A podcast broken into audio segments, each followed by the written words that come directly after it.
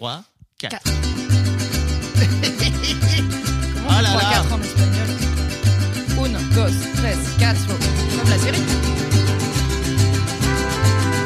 Ouais, ouais.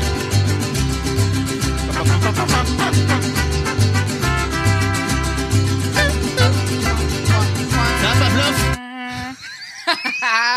Ça y est, les gens se sont habitués. C'est, voilà.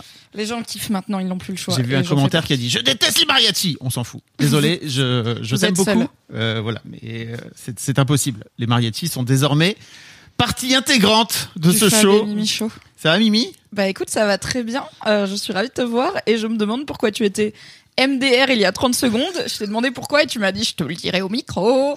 Donc, Parce que. up? Donc, il y a Colanta qui vient de redémarrer. Ce que j'ai appris le jour où ça a redémarré. Comme quoi la hype autour de Colanta a bien baissé. Hein. Bah. hum, Fut un temps, on en entendait quand même plus parler. J'ai l'impression même sur les réseaux et tout, les gens live commentaient, ils faisaient des vannes. euh, Là, bon, Écoute, je crois que de toute façon, ils ont changé du vendredi au mardi et c'était déjà un, un peu signe. the end. Ouais. C'est comme si on décidait du jour au lendemain de se dire bon bah désormais le Fab et Mimi Show c'est le jeudi alors que ça fait 20 ans qu'on fait le Fab et Mimi Show le lundi. 20 ans qu'on a des mariachis en live puis en hologramme avec nous, qu'on est dans le Neuralink qui vit dans votre tête. Enfin, Incroyable. On est hal quoi. Et bref, donc je te demandais euh, sur notre groupe là de discussion avec nos amis, ce que ça serait quoi ta stratégie sur Colanta Donc déjà, est-ce que vous avez déjà réfléchi vous de votre côté à ça serait quoi votre stratégie si vous étiez dans Colanta Comment pourriez-vous arriver à la finale et gagner 100 000 euros? Et donc t'as dit, je vais te lire, Bah, je suis lucide avec moi-même. hein. C'est important de se connaître. Connais-toi toi-même. connais-toi toi-même, Nani Nana. le philosophe. Euh, donc Mimi, ça serait quoi ta stratégie? Faire à manger, Oui. être sympa, Oui. viser d'être le goat, donc Le bouc émissaire. C'est une stratégie qui est plutôt présente dans Survivor, euh, donc le Colanta américain. L'idée, c'est que tu les forts, ceux qui ont une, enfin les candidats et candidates qui ont une bonne chance d'aller en finale, choisissent une personne pas trop menaçante, euh, qui a pas fait des grands trucs, gagné des épreuves de fou et tout, et pas fait des trucs de stratégie euh, impressionnants, Ouais. et l'emmène, la protège pour l'emmener à la finale avec eux, parce qu'à la fin, ça se joue entre deux personnes, et c'est le jury, donc les dix derniers éliminés, qui votent pour, bah finalement, qui mérite le plus, qui a fait le plus beau jeu. Et parfois, ça se retourne contre euh, la, Ah le oui. ou la finaliste plus fort parce que, euh, bah, soit parce qu'il s'est embrouillé avec la moitié du jury qui veut pas voter pour euh, lui, exactement. soit parce que, bah, en fait, l'autre personne a fait des trucs en soum soum. Le bouc émissaire finit par gagner, mais bon, faut pas trop compter dessus, quoi. Voilà. Donc effectivement, c'est le goat, c'est la fameuse bouc émissaire que les, que les machins, sans, parce que c'est pas La une- chèvre sacrificielle. Mais je m'en mal et il y a zéro stratégie dans Colanta. Aussi, je, je nage pas là où j'ai pas pied. Épreuve 1, tu dois sauter d'un bateau. Je peux pas faire Colanta. C'est pas possible, littéralement. Je, je, quand j'ai pas pied, j'ai peur. Ou alors, faudrait que j'ai des brassards. Mais est-ce que j'ai envie d'être la meuf qui, dans le général, en plus, je vais tenir deux jours, tu vois. La donc première meuf de toute l'histoire de Colanta à avoir des brassards. Il y en avait une que j'aimais trop, c'est devenu un même avec ma petite sœur, ça fait longtemps, hein, ça doit faire bien 10 ans, qui s'appelait genre Véronique ou un truc comme ça, qui était vraiment... Donc j'ai un pote qui a travaillé longtemps au casting de Colanta, Mm. et du coup à un moment j'avais demandé mais pourquoi dans Colanta ils prennent... Il y a toujours des gens, ils savent pas nager, ils savent Ouais. pas faire de sport, enfin t'es là, tu vois, moi j'y vais pas parce que je sais que je peux pas. Et il m'avait dit bah il faut que tout le monde puisse s'identifier euh, et que ça soit un peu représentatif de différents types de personnes, si on met que des athlètes euh, ou des survivalistes c'est chiant. Oui. Et donc il y avait cette Véronique, je crois, qui représentait vraiment une, une quinca, euh, pas spécialement sportive, mais sympa, tu vois.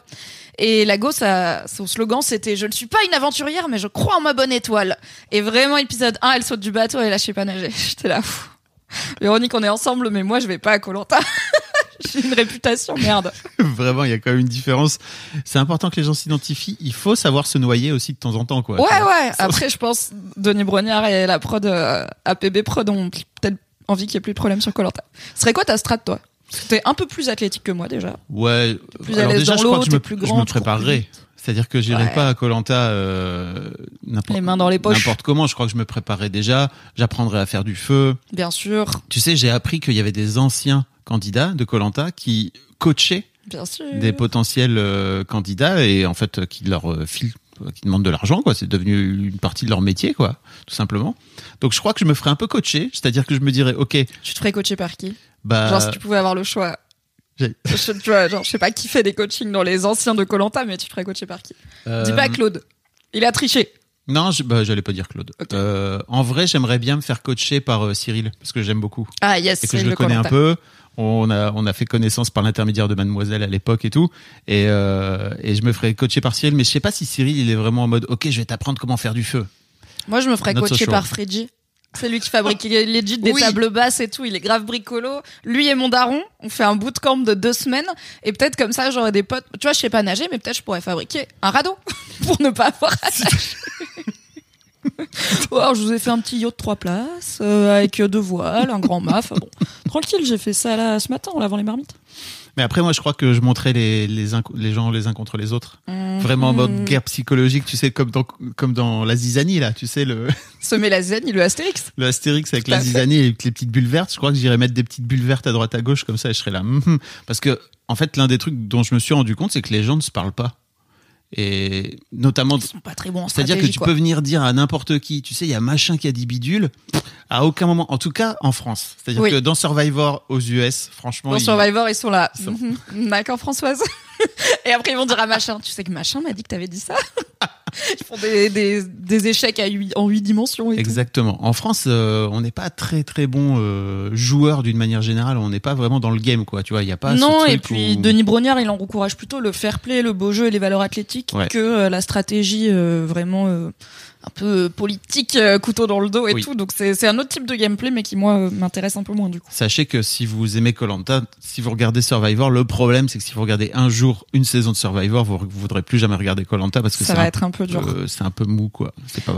Cela dit, on a euh, une auditrice du podcast qui nous a envoyé un DM très drôle pour réagir à l'idée que toi ou moi allions dans Colanta en disant impossible, Fab Flo à Colanta, il va analyser tout le monde sur le camp, ce serait fou. Ils finiront tous par parler de leur rapport à l'argent, la prod serait pas d'accord. Si le gagnant remporte 100 000 euros, il serait capable de lui dire il n'y a rien derrière la colline de l'argent, tu sais.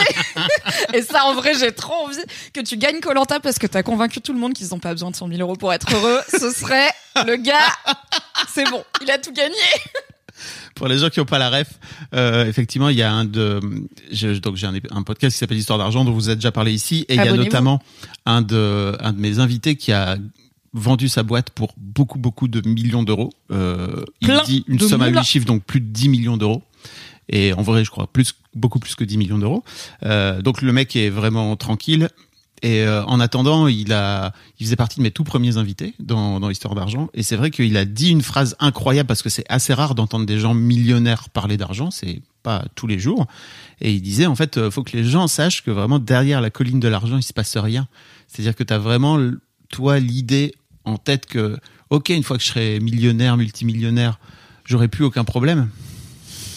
Not so sure, parce que le gars vraiment, il se pourrissait un peu la vie parce qu'il voulait pas toucher à son capital, qui était un peu son, trésor de guerre, quoi. Tu vois, il avait peur de l'entamer finalement. Il va revenir bientôt. Et Je tu as réagi toi-même. Il y a un nouvel épisode finalement de cette édition Mm. avec euh, Sébastien, il s'appelle, qui est dispo puisque tu as réagi euh, sur Twitch deux ans après Ouais. et c'est sorti en podcast. Donc si vous voulez voir Fab qui revient sur une de ses premières interviews d'histoire d'argent, Avec cool. euh, deux ans de. Désolé, je pense que c'est mon livreur. Je fais une mini-pause.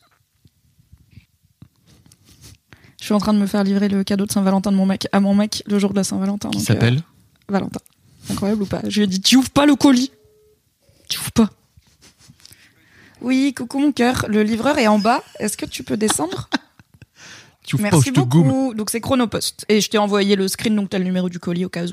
Merci beaucoup, ne l'ouvre pas. à toutes. C'est bon, I'm back. Excusez-moi pour ce petit moment logistique. J'ai bien aimé vraiment ta Dr. Jekyll et Mr. Hyde. T'ouvres pas le colis sinon je te coume. Coucou mon cœur. Mon cœur. Ouais. Vivre avec moi, c'est un monde de surprises. C'est pas l'heure du générique Si c'est vrai. Ça On est là, on parle depuis 10 minutes. Coucou, c'est Mimi. Coucou c'est Fab. Et bienvenue dans Le, Fab, et Mimi Show. C'est parti. Et on va rigoler. Tout à fait. Est-ce qu'on chine? Bien sûr. Je vais m'accrocher. Ça part en dab, direct. Je sais pas, ça dépend des gens. J'ai mis un slip. Non. Qui es-tu, Fabrice? Il y a à boire et à manger dedans, sachez-le. Tout va bien se passer.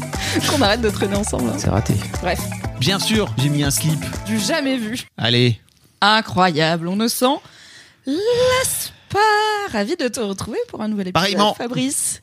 C'est notre tournage le plus matinal à ce jour, je pense, puisque alors on vous parle, il est environ 9h30, ce qui est très tôt pour une freelance comme moi. Donc euh, bonjour, bienvenue. Alors, on boit du café, mais regardez comme je suis Ce qui est rayonnante. très hein, tôt c'est pour toi. C'est-à-dire que vraiment, il y a plein de freelances. freelance comme moi. Je ne connais pas. Écoute, les freelances que je connais à part toi. Je lève pas à 7h30 du matin pour écouter France Inter comme je l'ai fait aujourd'hui. On en parlera, mais avant ça, annonce, follow-up, retour sur investissement. Qu'as-tu à nous raconter, Fabrice? Retour sur investissement, vraiment. C'est le matin, je vais pas te dire que des mots qui ont du sens. Ok, ok, très bien. Bon, bah, alors, c'est parti pour un ride où vraiment, on va parler de trucs random. Ouais, enfin, recoller les bons mots à la place, tu vois. Ah C'est ouais. un peu un Wordle. Alors, follow-up. Bouge pas. Déjà, est-ce qu'on dit merci à tous les gens Oui. pour les chiens? Oui. Parce qu'on a vraiment reçu plein de chiens. Ça ne s'arrête pas. Chaque jour, on reçoit des nouveaux chiens. Donc, dans l'épisode précédent, on a écouté l'audio d'une auditrice euh, qui nous disait qu'elle nous écoute en promenant son chien. Et j'ai donc réclamé envoyer des photos de chiens ou autres animaux. Tellement de bons pipères. On a des plein de chiens. Ils sont trop bien. Et c'est en story sur le compte du Fab et Show sera épinglé à la une quand cet épisode sort. Et je pense que je vais très régulièrement mettre à jour cette story puisqu'on n'arrête pas de recevoir des chiens. Genre là, ce matin, j'en ai reçu quatre Oui. euh, nouveaux euh, en Continuez. venant.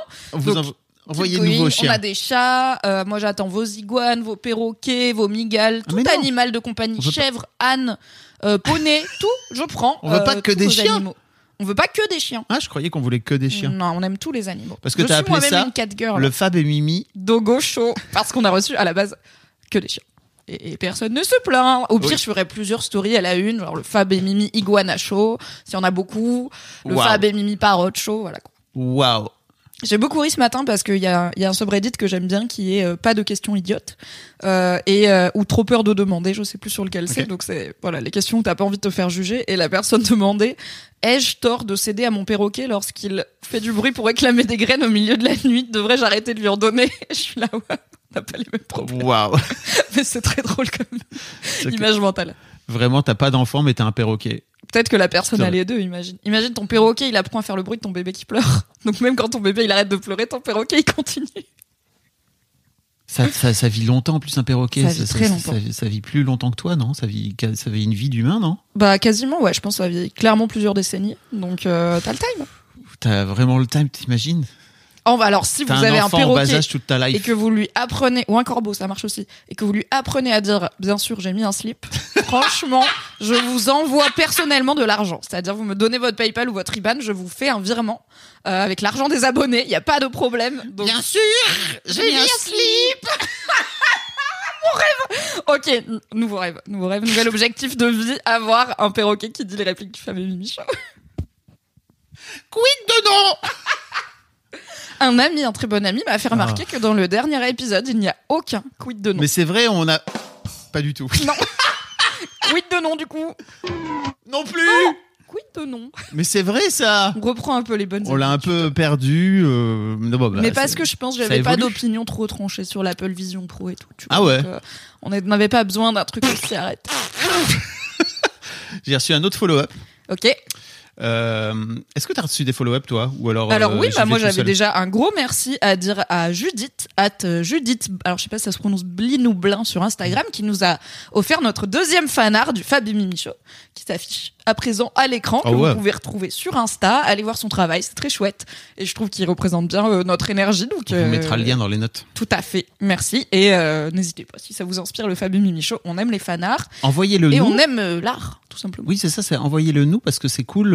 On, met- on, on en fera un post sur Insta. Je trouve ça cool. Bah oui, carrément. C'est l'un des trucs qui me manque un peu, moi, de Mademoiselle à l'époque, c'est qu'on avait vraiment euh, aggloméré, on va dire, une communauté d'artistes incroyable avec. euh, Fou. Il y avait vraiment, les mademoiselles ont du talent. on avait euh, fait à l'époque, je sais pas si tu te souviens, euh, un appel à dessin et à autres euh, trucs, tu vois, euh, à- pour venir afficher euh, au dans le fond du studio. Ben, Ça- tout à fait. Et on avait reçu mais des, des dizaines et des dizaines de, de dessins, tous plus incroyables les uns que les autres. Bref. Tout à fait. Donc n'hésitez pas, si vous êtes encore là. Ça On fait aime. plaisir. l'art. Et ça peut être un dessin de quelqu'un, d'un Mm. perroquet qui dit, bien sûr, j'aime bien ça. Oui, tout à fait. On prend. tu t'en as un autre ou pas? Ouais, der- juste dernier follow-up. Merci à toutes les personnes euh, qui, soit sur le Discord de Fabflow, soit en DM Instagram, m'ont soit conseillé des recettes faciles de pâtes maison. Donc il y en a une notamment, une pâte maison à l'huile d'olive et aux herbes de Provence qui est réputée Ah, de inratable. de pâtes oui, brisées. pardon, de pâtes brisées, Mm. puisque j'ai dit que j'étais nulle en pâtes. Et euh, notamment sur Discord, plein de gens m'ont donné des conseils pour réussir sa béchamel maison. Donc Ouais. voilà, je vous donnerai des nouvelles. Notamment en me disant, c'est pas grave s'il y a des grumeaux, keep going, ils vont fondre dans tous les cas. Donc je suis là, ok. Oui. J'essayerai, je vous en... Ce sera un retour sur expérience euh, plus tard dans le film. Quelqu'un a dit qu'il y avait deux types de, cu- de cuisiniers cuisinières. Il y a Oui. vraiment la team intuition qui est un peu en mode ok, un peu de jazz, on va voir un petit peu ce que ça donne, je mets les ingrédients puis on verra. Et puis l'autre qui fait en sorte de bien bien. euh, La team précision, qui est plutôt du coup euh, apte à la pâtisserie, car la pâtisserie c'est de la science, la cuisine c'est de l'art. Oh, c'est vrai que si tu rajoutes un peu trop ou un peu ou pas assez d'ingrédients dans la pâtisserie, ça, ça C'est tout de suite chiant. foire. C'est quoi tes follow-up toi Euh, moi, j'ai reçu hier un vocal de la part d'Alice que je voudrais vous passer. Bonjour Fab, bonjour Mimi. Je voulais réagir aux derniers feels, notamment ce qui était évoqué par Fab sur son groupe, euh, son cercle d'hommes. Et en fait, sur euh, le coup, ça m'a beaucoup touchée. C'est à vrai dire la troisième fois que j'enregistre le vocal. Bébou. Ce qui m'a touchée, c'est que en fait, ça a venu faire écho à un vécu personnel. hein, euh, clairement, euh, j'ai été assez malmenée euh, dans mes amitiés et mes relations, malheureusement. Et l'histoire, euh, voilà, s'est répétée de, de nombreuses fois. Et ce truc, en fait, de pas se sentir euh, normal, appartenir à la norme, c'est ce qui m'est arrivé aujourd'hui. En fait, j'ai passé une très bonne journée, très agréable, et à un moment donné, je me suis euh, un peu dissociée de moi-même et je me suis dit, mais t'es à côté de la plaque, t'es pas comme ceux autour de toi, t'es pas adulte. C'est un grand truc euh, compliqué pour moi. Peut-être, euh, voilà, la, la trentaine et les nombreuses injonctions euh, qu'on peut entendre, je trouve, à certains moments euh, Mm. à nos âges. Une émotion euh, que, que j'ai pas réussi à nommer en fait. Euh, je savais qu'il y avait un truc qui allait pas aujourd'hui et en fait en vous écoutant j'ai mis le doigt dessus. Ce truc à nouveau euh, de pas me sentir normal, de pas me sentir euh, à ma place. Et je suis en recherche euh, d'une place, malheureusement très très attachée au, au regard des autres et je sais que j'ai un gros travail à faire euh, là-dessus. Mm. Bon bah la thérapie est, est en cours hein, et ça amène aussi des questionnements, des prises de conscience et c'est pas un chemin toujours très tranquille.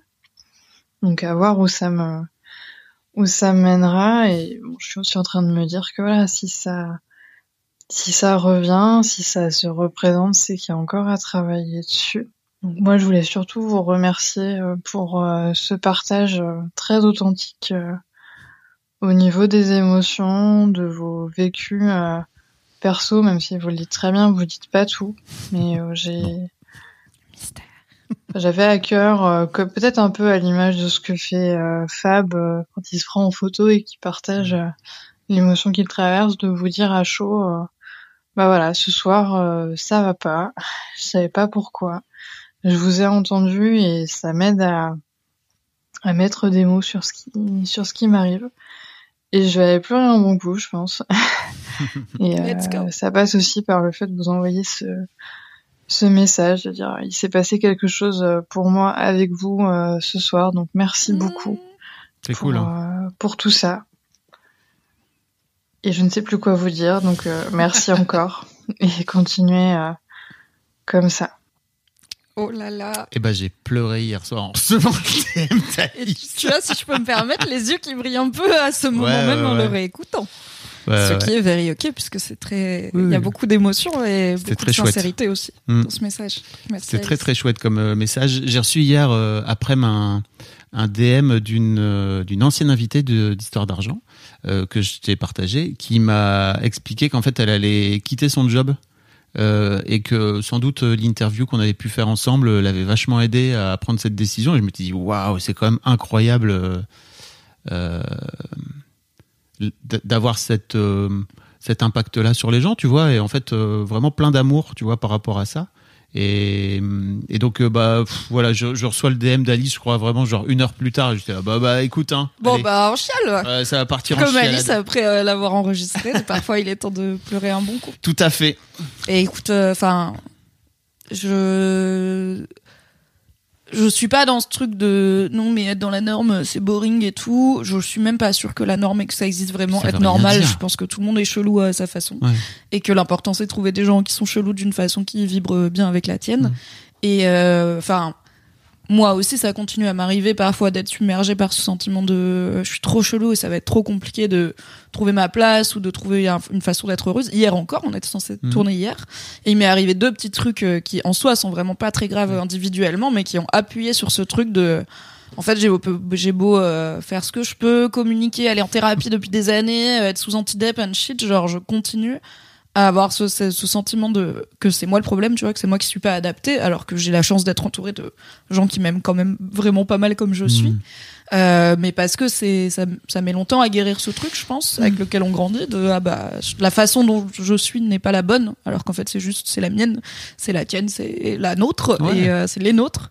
Et euh, voilà, donc il y a parfois on fait deux pas en avant, un petit pas en arrière, parfois ça reste sensible, mais c'est ok. Et du coup, bah, j'ai pleuré un gros coup et après j'ai pris un bain et j'ai fait la sieste. Et c'était et mais aujourd'hui ça va mieux. Et faites gaffe à ce concept d'adulte. C'est Oui, de la ça veut merde. rien dire être C'est de la merde. Faites attention à vous. C'est qu'en fait, euh, je crois qu'on vient d'une, on vient d'une, d'une époque où en fait c'était hyper important de cocher des cases, de, f- de faire en sorte de, de faire des trucs, de faire les bons trucs, Oui, d'avoir le bon chemin, masque, euh, machin qu'il fallait. Euh, mais c'est fini ça. Mm. C'était avant et en fait, je crois que c'est hyper important de se libérer de ça et de comprendre qu'en fait, ça ne veut rien dire être adulte. L'important, c'est pour moi le plus important, en tout cas, je crois, à mon sens, et c'est ce que j'essaie de faire, c'est d'être libre, Et c'est de se sentir libre. Et euh, en fait, si ça coche pas les cases que vous n'avez pas envie de cocher, Parfois, What? être adulte, c'est passer le dimanche après mon jogging à jouer à Baldur's Gate euh, en buvant de la tisane. Oui. Et c'est ok. Oui. Et je pense que pour la génération de mes parents, c'est pas une activité d'adulte. bien sûr. Puisque ma mère continue à appeler toutes mes consoles la Game Boy. et elle me demande régulièrement, mais tu fais encore ça comme quand t'avais 8 ans? Je suis là, mais- quand j'avais 8 ans, je lisais des livres. Bah maintenant, je lis toujours des livres. Elle me dit, mais tu joues à quoi? Je suis là, à, Oui, à ça- Pokémon. bon, bah, Voilà, par là- exemple, tu lis plus Tom Tom et Nana. Mais bon, c'est un autre sujet. petite balayette sur le coup. Elle m'a eu. Donc oui, il n'y a pas une façon d'être adulte. Ouais, et ouais. si en plus euh, Alice étant euh, du coup visiblement une, femme trentenaire, a priori, il y a peut-être les injonctions à la maternité, à Hmm. ce rôle de femme accomplie, etc. euh, N'hésite pas à t'interroger sur tes vraies envies à toi et pas celles qu'on t'envoie comme la seule façon d'être une femme, une vraie. Oui, c'est pareil pour les mecs.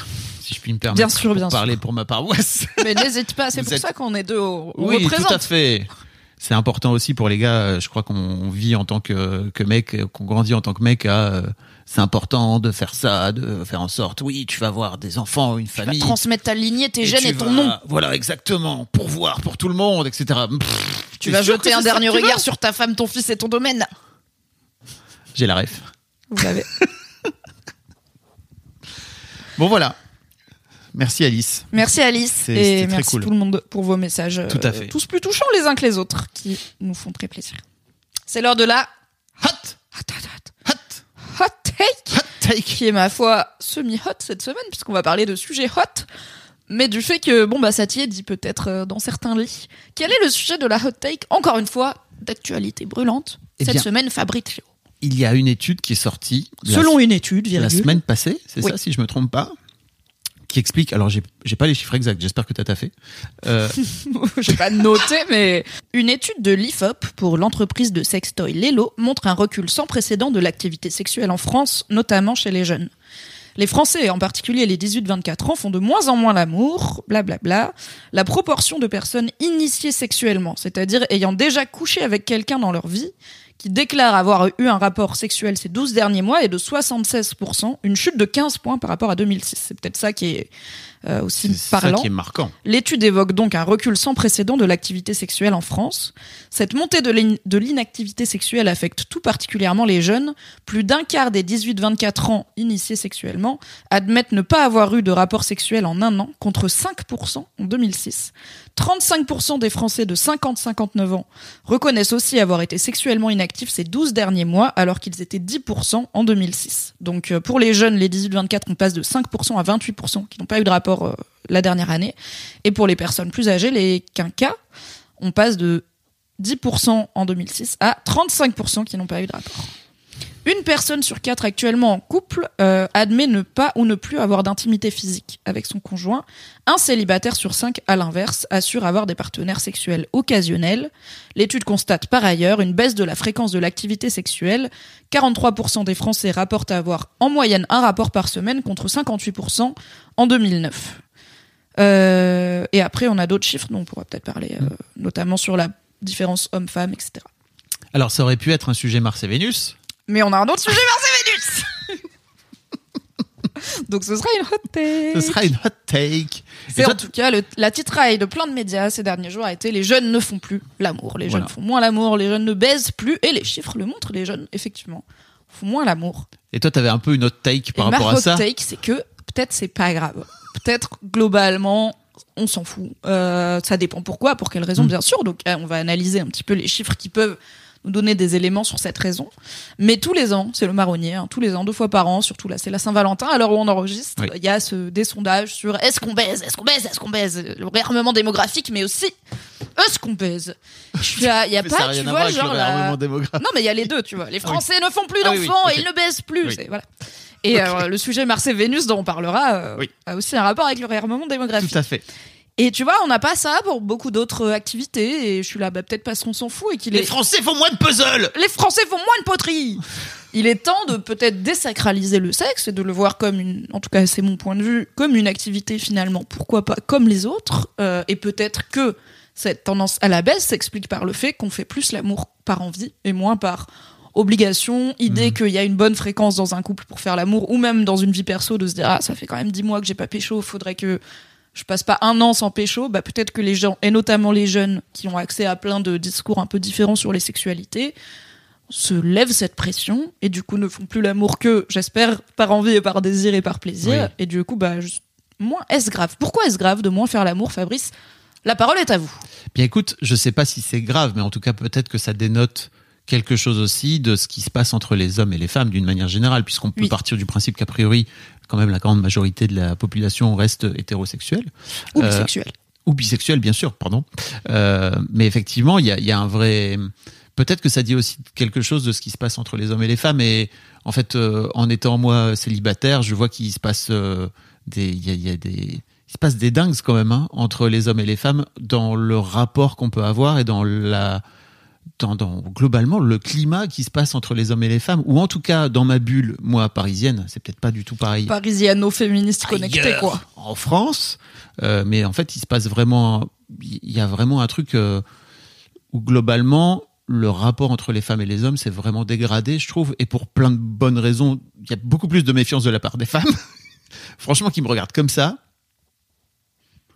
Ok, t'as l'air sympa, mais Est-ce que c'est un piège? Est-ce que c'est pour pécho? Est-ce- que tu vas finalement me la faire à l'envers? Est-ce que tu vas te Exactement. révéler être une déception? Mais ouais, et tu vois, c'est marrant parce que j'en j'en parlais avec une euh, avec une de mes ex et je lui demandais comment ça allait et tout, et en fait, elle me disait je suis en train de gérer euh, la médiocrité des mecs de 40 ans qui sont incapables de venir dire qu'ils veulent juste du, juste du sexe. Et moi, je lui disais ah c'est marrant parce que moi, je suis en train de gérer la méfiance euh, des meufs vis-à-vis des mecs, donc peut-être ceci explique cela. dont une partie pense que tu ne veux que du sexe alors que pour le coup euh, c'est pas trop ton style euh, les, les, les coups d'un soir quoi toi t'es là Ouais. en mode connectons nos énergies profondes l'amour inconditionnel tu coco Meuf, non à mon avis c'est pour pécho Ouais. Et donc, euh, bah, ça, à mon avis, ça disait un peu de ça. Je sais pas. Après, tu vois, je connais pas assez de jeunes. On va dire, j'ai plus assez, De j'ai plus assez de contact avec un panel suffisamment grand de jeunes pour euh, voir un petit peu ce qui se passe du côté des jeunes, donc des 18-24, Mhm. euh, pour piger un petit peu. Mais effectivement, je crois qu'il y a aussi un truc où, comme la parole autour du sexe s'est vachement libérée ces dernières années grâce au compte Insta, euh, à TikTok, etc., etc., il y a sans doute une pression que les gamins se sont enlevés, tu vois. Et quand je dis les gamins, pardon, pour les tous les jeunes, vraiment, juste, il y a un moment donné où je, je pourrais être votre père, donc bah oui voilà legit legit. Euh, que peut-être effectivement, euh, tu vois, les plus jeunes se sont enlevés et que t'as raison. Dans, dans, dans l'absolu, c'est est-ce que c'est si grave que ça? Non. Sauf sauf si ça dénote, je trouve moi, d'un d'un d'un mal plus profond, d'un mal-être plus profond entre les- ce qui se passe entre les femmes et les hommes. Parce que là, pour le coup, on aura un problème potentiel sociétal, quoi, tu vois.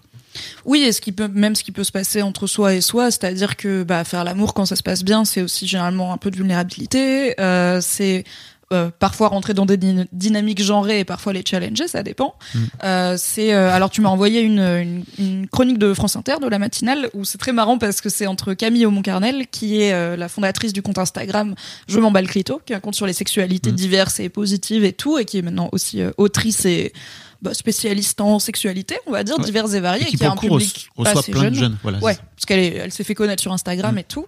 Et en face d'elle, il y a Alexandre Lacroix, c'est Ouais. ça, euh, auteur de Réinventer l'amour, non Euh, Réapprendre. appre- apprendre à faire l'amour. Pardon, apprendre à faire l'amour. Réinventer l'amour, c'est Mona Chollet, rien à voir. Euh, qui euh, du coup et en qui a fait 50 ans. Quoi Qui oui Al- voilà Alexandre, Lacroix euh, qui a euh, la cinquantaine et du coup en les écoutant puisque j'ai écouté leur, euh, leur Mm. débat ce matin, euh, j'ai eu vraiment l'impression que c'était toi et moi parce que bah Camille Oncarnel déjà est plutôt alignée avec moi dans c'est pas forcément grave. Et euh, et elle compare ça à, bah voilà il y a des il y a des jeunes qui me disent bah moi c'est aussi important pour moi de d'aller de faire des choses des activités de type faire de la poterie etc que de faire l'amour avec euh, quelqu'un.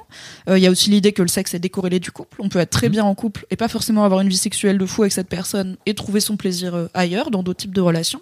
Et en face il y a Alexandre Lacroix qui est sur un rapport ouais de connexion qui est là en mode je dirais pas que c'est de la poterie, je dirais que c'est des arts vivants, euh, c'est un peu du jazz. J'étais là, mec, pour moi, le- la sexualité, c'est pas du jazz. Et pour le coup, c'est pas mal de la poterie, tu vois. Tu mets tes mains, tu fabriques un truc, des fois c'est raté, des fois c'est maladroit, et ça peut être aussi Ah, sensuel de faire de la poterie Il est que de vachement. faire du fucking jazz, tu vois. Genre, Alexandre là, Lacroix, il est vachement là-dedans en même temps. Il est vachement dans la matière pour le coup. Parce que j'ai lu son bouquin et donc euh, si ça vous intéresse, son bouquin est vraiment cool, je trouve, parce qu'il décrypte vraiment euh, lui son parcours en tant que mec, que jeune mec, par rapport à la sexualité, avec euh, donc euh, 35 ans de, de vie sexuelle finalement, parce qu'il doit commencer autour de 15-20 ans comme comme La de plupart gens. des gens. Et, euh, et en fait, il explique justement, lui en tant que philosophe en plus, donc il a un regard très extérieur et il fait en sorte d'analyser lui son propre rapport à comment faire l'amour. Il parle notamment des scripts, euh, Oui, ça, c'est des intéressant. scripts porno, euh, que, et en fait de comment on a appris et comment on apprend à faire l'amour. Où à un moment donné, il faut, euh, bah ok, alors c'est d'abord on se met à poil, après c'est le préliminaire, euh, oui, le après c'est la pénétration, oral, vaginal, voilà. éjaculation, et bien sûr, ça s'arrête là. Après, hein. ça s'arrête. C'est-à-dire que Oh. et donc il est vachement là-dedans aussi, et je trouve que c'est pour le coup, euh, faut faire attention à pas caricaturer son son propos. Ah non, je l'ai pas. Pardon, si c'est. Enfin, c'était pas du tout l'idée, et je l'ai trouvé intéressant, Mm. mais j'étais là, c'est vrai.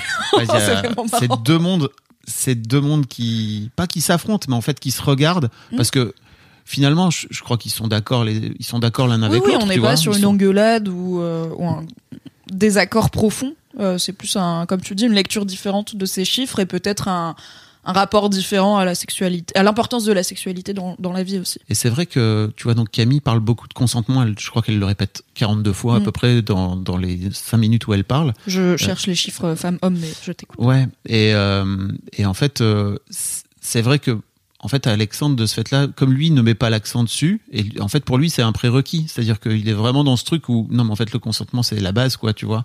Et je trouve que c'est intéressant de voir aussi la différence de, de, de comportement par rapport à ça. En fait, si tu mets, si tu bases tout sur le consentement, il y a un vrai truc où, et je crois qu'Alexandre est un peu là-dedans, il y a un vrai truc où si tu bases tout sur le consentement, ce qui est vraiment la base, tu vois, où tu t'angles là-dessus et tu finis par ne plus voir que ça, bah peut-être ça enlève une forme de jazz, comme tu dis, tu vois. Je sais pas ce que Bah, du t'en coup, penses. Alors, bah, ce qui est intéressant, c'est que pour le coup, c'est l'étude qui en parle. Mm. C'est pas euh, quelque chose que Camille ou d'autres ont tiré de l'étude, puisque l'étude dit euh, les causes de cette récession sexuelle sont multiples. Donc là, je cite France Info. Elle s'inscrit d'abord dans un contexte de révolution du rapport au consentement. Les Françaises acceptent beaucoup moins de se forcer à faire l'amour qu'il y a 40 ans. Plus de la moitié des femmes âgées de 18 à 49 ans déclarent qu'il leur arrive de faire l'amour sans en avoir envie. Donc encore 52% C'est énorme. contre 76% en 1981. Les trois quarts des femmes déclaraient il y a 40 ans que euh, il leur arrivait de faire l'amour sans en avoir envie. Elles sont encore 52%, ce qui est Mm. beaucoup. Euh, je pense pas qu'il y a le chiffre pour les hommes, ce qui m'intéresserait pour le coup, de quand est-ce que les hommes se forcent à faire l'amour, Bah parce oui. que ça arrive aussi, euh, on le sait. Et du coup, voilà, l'étude aborde directement Ouais. euh, ce sujet et dit aussi que la sexualité occupe une place moins grande dans la vie des Françaises, donc les femmes. 62% des femmes disent y accorder de l'importance dans leur vie, contre 82% en 96, donc 20 points de moins. Et cette abstinence, donc cette baisse des relations sexuelles, pose beaucoup plus de problèmes aux hommes, à 60%, qu'aux femmes, à 30%, à dire que ça leur pose Bah problème. Et 69% des femmes reconnaissent vivre facilement l'absence de rapport sexuel contre 48% des hommes. Bon, Donc euh, l'étude apporte déjà Mm. des, des aspects genrés qui sont intéressants, je pense, à prendre Mais- en compte. quoi. Mais on y revient, c'est que là où je trouve que le bouquin d'Alexandre est vraiment génial, c'est qu'il veut aussi faire en sorte d'expliquer aux hommes comment apprendre à faire l'amour. Oui. Parce que pour moi, l'une des raisons pour lesquelles les femmes, ça les dérange pas de pas faire l'amour, c'est que globalement, les mecs sont pas très bons, quoi. Tu vois. et Oui, qu'un rapport est pas forcément signe de plaisir, encore moins d'orgasme. Voilà. Alors je dis pas que l'orgasme c'est le but à atteindre à chaque fois, pas du tout. Oui. Mais euh, du coup, bah à l'inverse, t'as des mecs qui vont te mettre la pression de je vais te faire jouir et t'es là peut-être. euh, on se fait un massage et on voit, tu vois. Euh, parce qu'ils ont appris que le plaisir féminin est Mhm. important et alors c'est bien, mais c'est pas une compète. Si on vous dit ça va pas venir, c'est pas grave. Ouais. Euh, Il y a, oui, et du coup, pourquoi se forcer à faire l'amour sans la moindre garantie d'avoir ne serait-ce que du plaisir, quoi. Bah, c'est Donc c'est aussi euh, à tout le monde de step up sur pas forcément la performance, pas forcément être capable de faire euh, la brouette espagnole inversée au plafond, mais euh, et de tenir euh, des heures comme dans les pornos. Et c'est là que je reviens à la connexion à l'autre. C'est-à-dire que pour moi, l'un des trucs qui est compliqué en tant que mec, c'est de s'ouvrir à, à l'autre. C'est Mm. de s'intéresser à l'autre, c'est de regarder l'autre, c'est de la et pas juste de dire ok c'est cool, euh, let's go, on va faire en sorte euh, de faire comme dans les pornos finalement où tu vas être dans la performance, etc. Non non, il y a peut-être juste moyen de t'intéresser à qui est ta partenaire, à ce qui l'intéresse, à lui poser la question. Enfin je sais pas, vraiment des trucs. euh, qui me paraissent euh, aujourd'hui basiques, mais je crois que quand j'avais 20 piges, je les avais pas, quoi. Bah moi, mon vécu de meuf hétéro, c'est pas tant que les mecs ne sont pas attentifs à mon corps, mon plaisir, etc. C'est vraiment qu'ils arrivent pas à s'ouvrir eux. C'est qu'ils arrivent pas à se laisser faire, ils arrivent pas à lâcher prise, ils arrivent pas à être honnêtes sur ce qui leur plairait, ce, qui- ce dont ils ont envie. Alors parfois Un ça petit doigt peut dans être... le huc, bah- Voilà, j'allais dire. Parfois ça peut être par euh, une forme de d'hom- d'homophobie sociétale Mm. de euh, ah non la prostate euh, c'est gay, mais aussi enfin ça peut être des choses pas du tout anales comme pratique, tu vois, Mm. genre je sais pas, il y a des gars qui aiment bien qu'on leur lèche les tétons, il y a des gars qui aiment bien qu'on leur mordit l'oreille, c'est pas forcément des dingueries, mais bah on a les hommes sont pas non plus éduqués à manifester leur plaisir, donc ce truc de bah quand t'as un nouveau partenaire et que tu le tâtes un peu partout et que t'es là franchement, enfin, fais au moins un bip quand c'est bien, parce que sinon, je sais pas, tu vois, est-ce que je chauffe ou est-ce que je refroidis? Et quand t'es en plus sensible au consentement, bah, c'est pas pratique Oui. d'avoir quelqu'un qui t'indique pas ce qui lui fait du bien ou pas, parce que tout le monde Tu est dire que t'es avec des mecs qui ne bougent pas, qui, quand tu les caresses, il, il y a zéro. Bah, pas à ce point-là, mais des, enfin, des fois, c'est compliqué, ça prend du temps d'avoir, euh, que le mec soit, et du temps, c'est-à-dire plusieurs rapports, que le mec soit assez à l'aise pour se laisser faire et être honnête sur ce qui lui, lui fait du bien, Mhm. et se laisser aller et se laisser faire faire du bien, tu vois. Moi, j'ai pas, le- j'ai pas le vécu de, mais, euh, mais même, il y a pas. le mec qui t'appuie sur la tête pour que t'ailles le sucer. J'ai le vécu de, désolé pour, euh, voilà, je suis un peu euh, cru. Moi, j'ai plutôt le vécu de, gars, allonge-toi et laisse-moi faire deux secondes au lieu d'être tout le temps en mode, attends, je te donne du plaisir aussi. Ouais. Genre, laisse-moi kiffer le fait de te faire kiffer, tu vois. Parce que les, bah aussi, tu vois, les mecs, ils vont moins au spa, ils vont moins au massage, ils se font moins de petites sessions, euh, Non, puis c'est important d'être dans l'action. et tout. Et puis voilà, et la performance, et certes, à la fin, il y a orgasme parfois euh, très cool et parfois un peu mécanique, Mhm. mais il y a tout plein de nuances de plaisir qui, je pense, sont difficilement accessibles si t'es toujours bah, actif et que tu t'autorises pas à être un peu passif ou en tout cas à t'abandonner à ton plaisir, tu vois. C'est pas forcément euh, te faire attacher et dominer, Mhm. c'est plus genre ne serait-ce que accepter, euh, je sais que fut un temps j'avais un partenaire où ne serait-ce qu'un massage du dos, c'était une guerre. Il arrivait pas à se détendre, il faisait des blagues, il remuait des jambes, il bougeait ses bras, il essayait de me choper les fesses et tout et j'étais là mais tu sais, j'étais vraiment j'avais l'impression de de dompter un étalon, j'étais Ouais. là mais reste et c'était pas kinky en mode Hum, il veut que le placolise, c'était vraiment j'étais là mais arrête de bouger, t'es trop chiant. Parce Ouais. qu'il arrivait pas à se détendre et à se laisser faire. Après, euh, voilà, voilà, moi, j'ai commencé à comprendre ça et à apprendre ça il y a environ trois ans. C'est un long chemin. hein. Et, Bien sûr. Et Et ça l'est pour plein de femmes aussi, hein, pour le coup, de, Oui. de- d'être honnête Oui. sur son plaisir, de s'abandonner et de pas être Oui. dans aussi bah, le, le, le jeu en miroir qu'on a appris du Ouais. porno, de, d'être certes un peu passive et puis de ah, un doigt sur le front, je jouis. à te regarder comme ça, euh, à se regarder d'ailleurs. Je crois que c'est un peu ce truc-là, c'est que tu te regardes de l'extérieur en train de jouer le rôle de ce que tu crois que t'attends, que ton partenaire attend.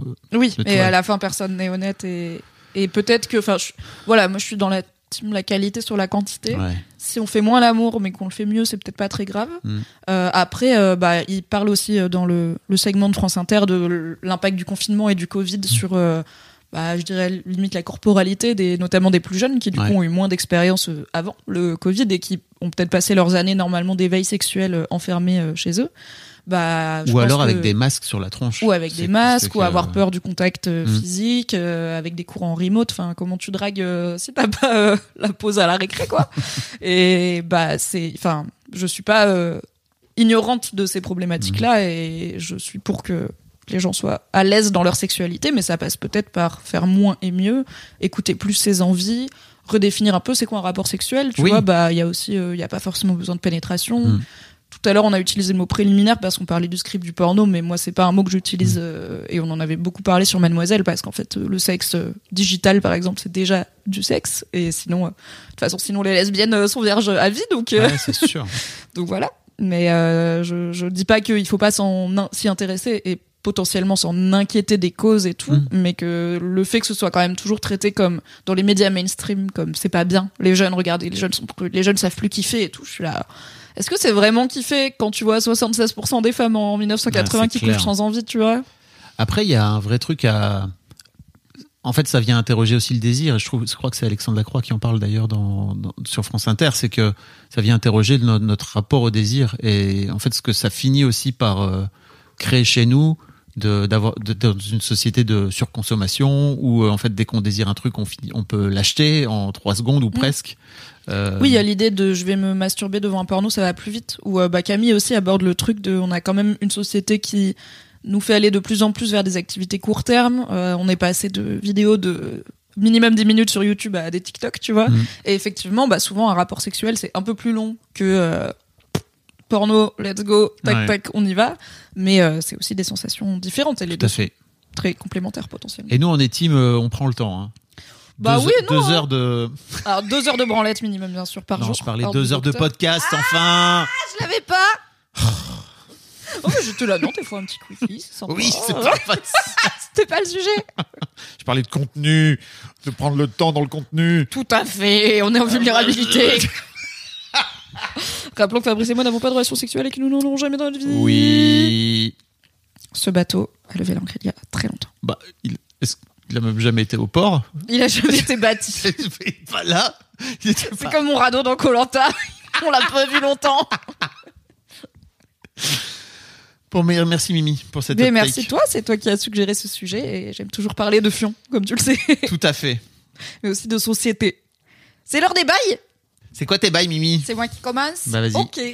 Écoute, euh, je suis ravie parce que mes bails, c'est que je suis de plus en plus à l'aise avec le no-bras, n'est-ce pas? Et c'est quand même un petit cap euh, dans ma vie. Le no-bras no-bras, si vous ne le souvenez pas, si vous ne le saviez pas, c'est le fait de ne pas porter de soutien-gorge, comme actuellement je suis, sans soutif. Et euh, alors, c'est un mouvement qui a pris de l'essor hashtag no bras, notamment sur les réseaux sociaux, pour bah, dans toute cette nouvelle vague du féminisme qui remet qui remet en question les idées reçues comme quoi les femmes sont obligées d'eux. Bah, en fait, il y a cette idée qu'une femme sans soutien-gorge c'est soit pas élégant, sauf si elle a vraiment des tout petits seins mignons qui se tiennent tout seuls, euh, soit c'est pas bon pour les seins, soit c'est pas bon pour le dos, qui ont été plus ou moins débunkés euh, par euh, de nombreuses études et médecins. Et il y a euh, un peu un mouvement voilà de réhabilitation, de, de réappropriation de son corps, loin d'un soutien-gorge qui est souvent en plus inconfortable. C'est compliqué de trouver sa, sa taille, ça coûte un fric quand même pas anodin. Euh, ça peut entraver la pratique du sport euh, et ça donne une idée, ça normalise la silhouette des femmes puisque euh, bah, la plupart des soutiens-gorge vont donner une poitrine à peu près bah voilà à, une certaine hauteur, euh, qui a un certain galbe, sans même parler des push-ups, des, des wonderbras, etc., qui peuvent permettre de tricher un peu sur son décolleté. Et euh, c'est un mouvement que j'ai regardé de loin pendant longtemps parce que j'étais là, cool, ça a l'air de vachement bien marcher pour des meufs qui ont des seins dans la norme. Parce qu'en fait, je voyais très peu de femmes qui avaient des seins entre guillemets hors des normes de beauté euh, comme moi se mettre au nos bras. Pendant longtemps, mes exemples de femmes qui vivaient très bien sans soutien-gorge, c'était par exemple Marion Seclin ou euh, Charlie Rano, qui ont des toutes petites poitrines qui se tiennent euh, hautes, voilà, qui sont pas un sein beaucoup plus gros que l'autre et tout. C'est un peu garde à vous. Voilà, elles sont au garde à vous et fières de l'être. Ou bah, Camille Laurent qui a carrément fait toute une vidéo sur le fait qu'elle a très très peu de seins. Moi j'ai un bonnet C à peu près, j'avais des seins un peu plus gros quand avant de perdre du poids. Et surtout depuis ma, ma puberté, j'ai toujours eu les seins qui tombent, donc pas du tout des seins bien ronds, bien hauts euh, qui se tiennent tout seuls, des seins en poire, donc avec le téton qui va vers le bas, et en plus euh, dans ma famille on a un genre de, de creux héréditaire dans le décolleté. Ah oui.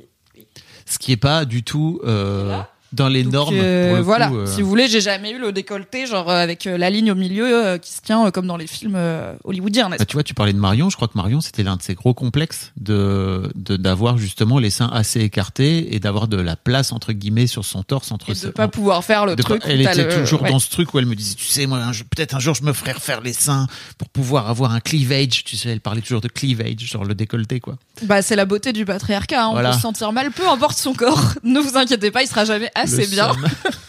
Mais du coup, et alors c'est aussi des discussions qu'on avait eues sur Mademoiselle, euh, Mm. sur le forum avec les lectrices ou sur nos réseaux, de voilà comment euh, trouver un peu plus de représentativité dans Mm. le mouvement de nos bras et, et montrer des corps différents pour pouvoir se.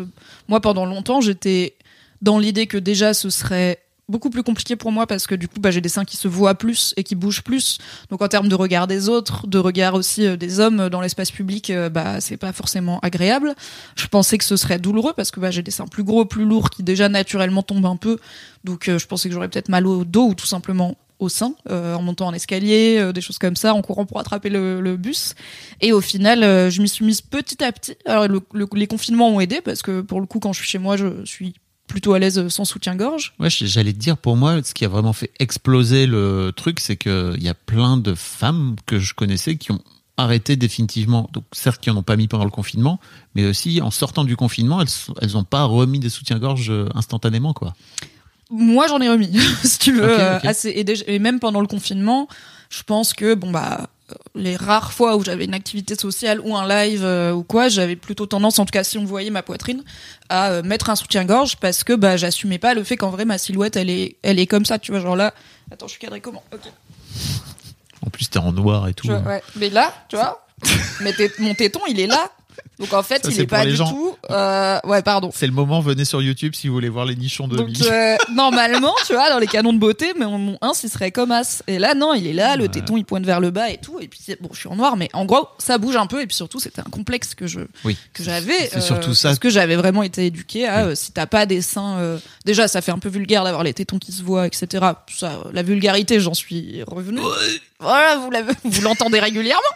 Euh, mais euh, de cette idée de c'est pas joli, je vais pas me sentir à l'aise et euh, bah je vais être trop self-conscious et ça va du coup me prendre la tête et autant enfin je vis pas mal le fait de Mm. porter un soutien-gorge donc pendant longtemps je même Ceci après dit- les confinements je sortais pas sans soutien-gorge ça c'est sûr. J'allais te dire, tu peux dire des gros mots, être très vulgaire et avoir la sensation que d'avoir les tétons qui pointent, c'est vulgaire.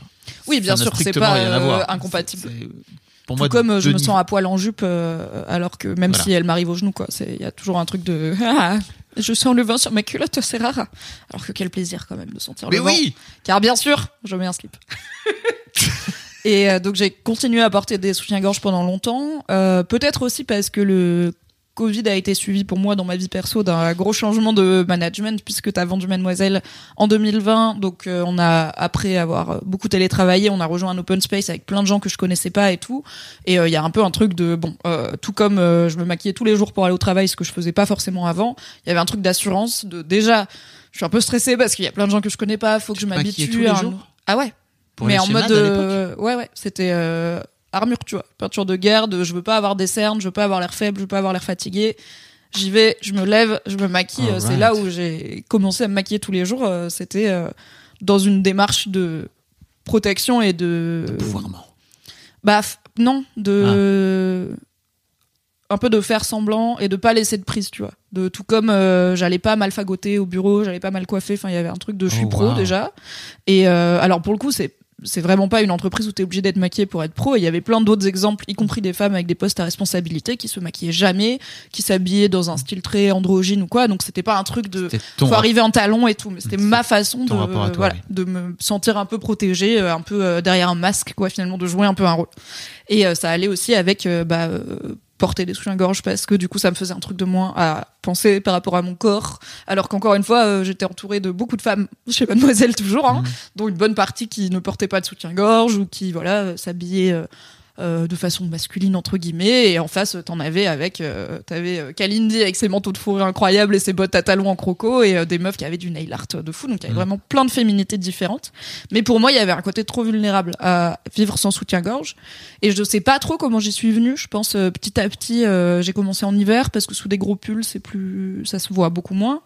Euh, je me suis rendu compte que déjà ça me faisait pas mal que c'était pas désagréable. Alors bon je fais pas de sport. Si je faisais du sport, je mettrais une brassière de sport.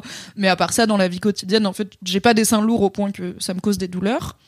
Je sais qu'il y a des, alors ça, je sais pas exactement ce qui est prouvé, mais je sais qu'il y a des idées selon lesquelles même peut-être ne pas porter de soutien-gorge permettrait au sein d'être plus ferme et un peu plus haut, Mhm. parce que ça fait travailler les muscles.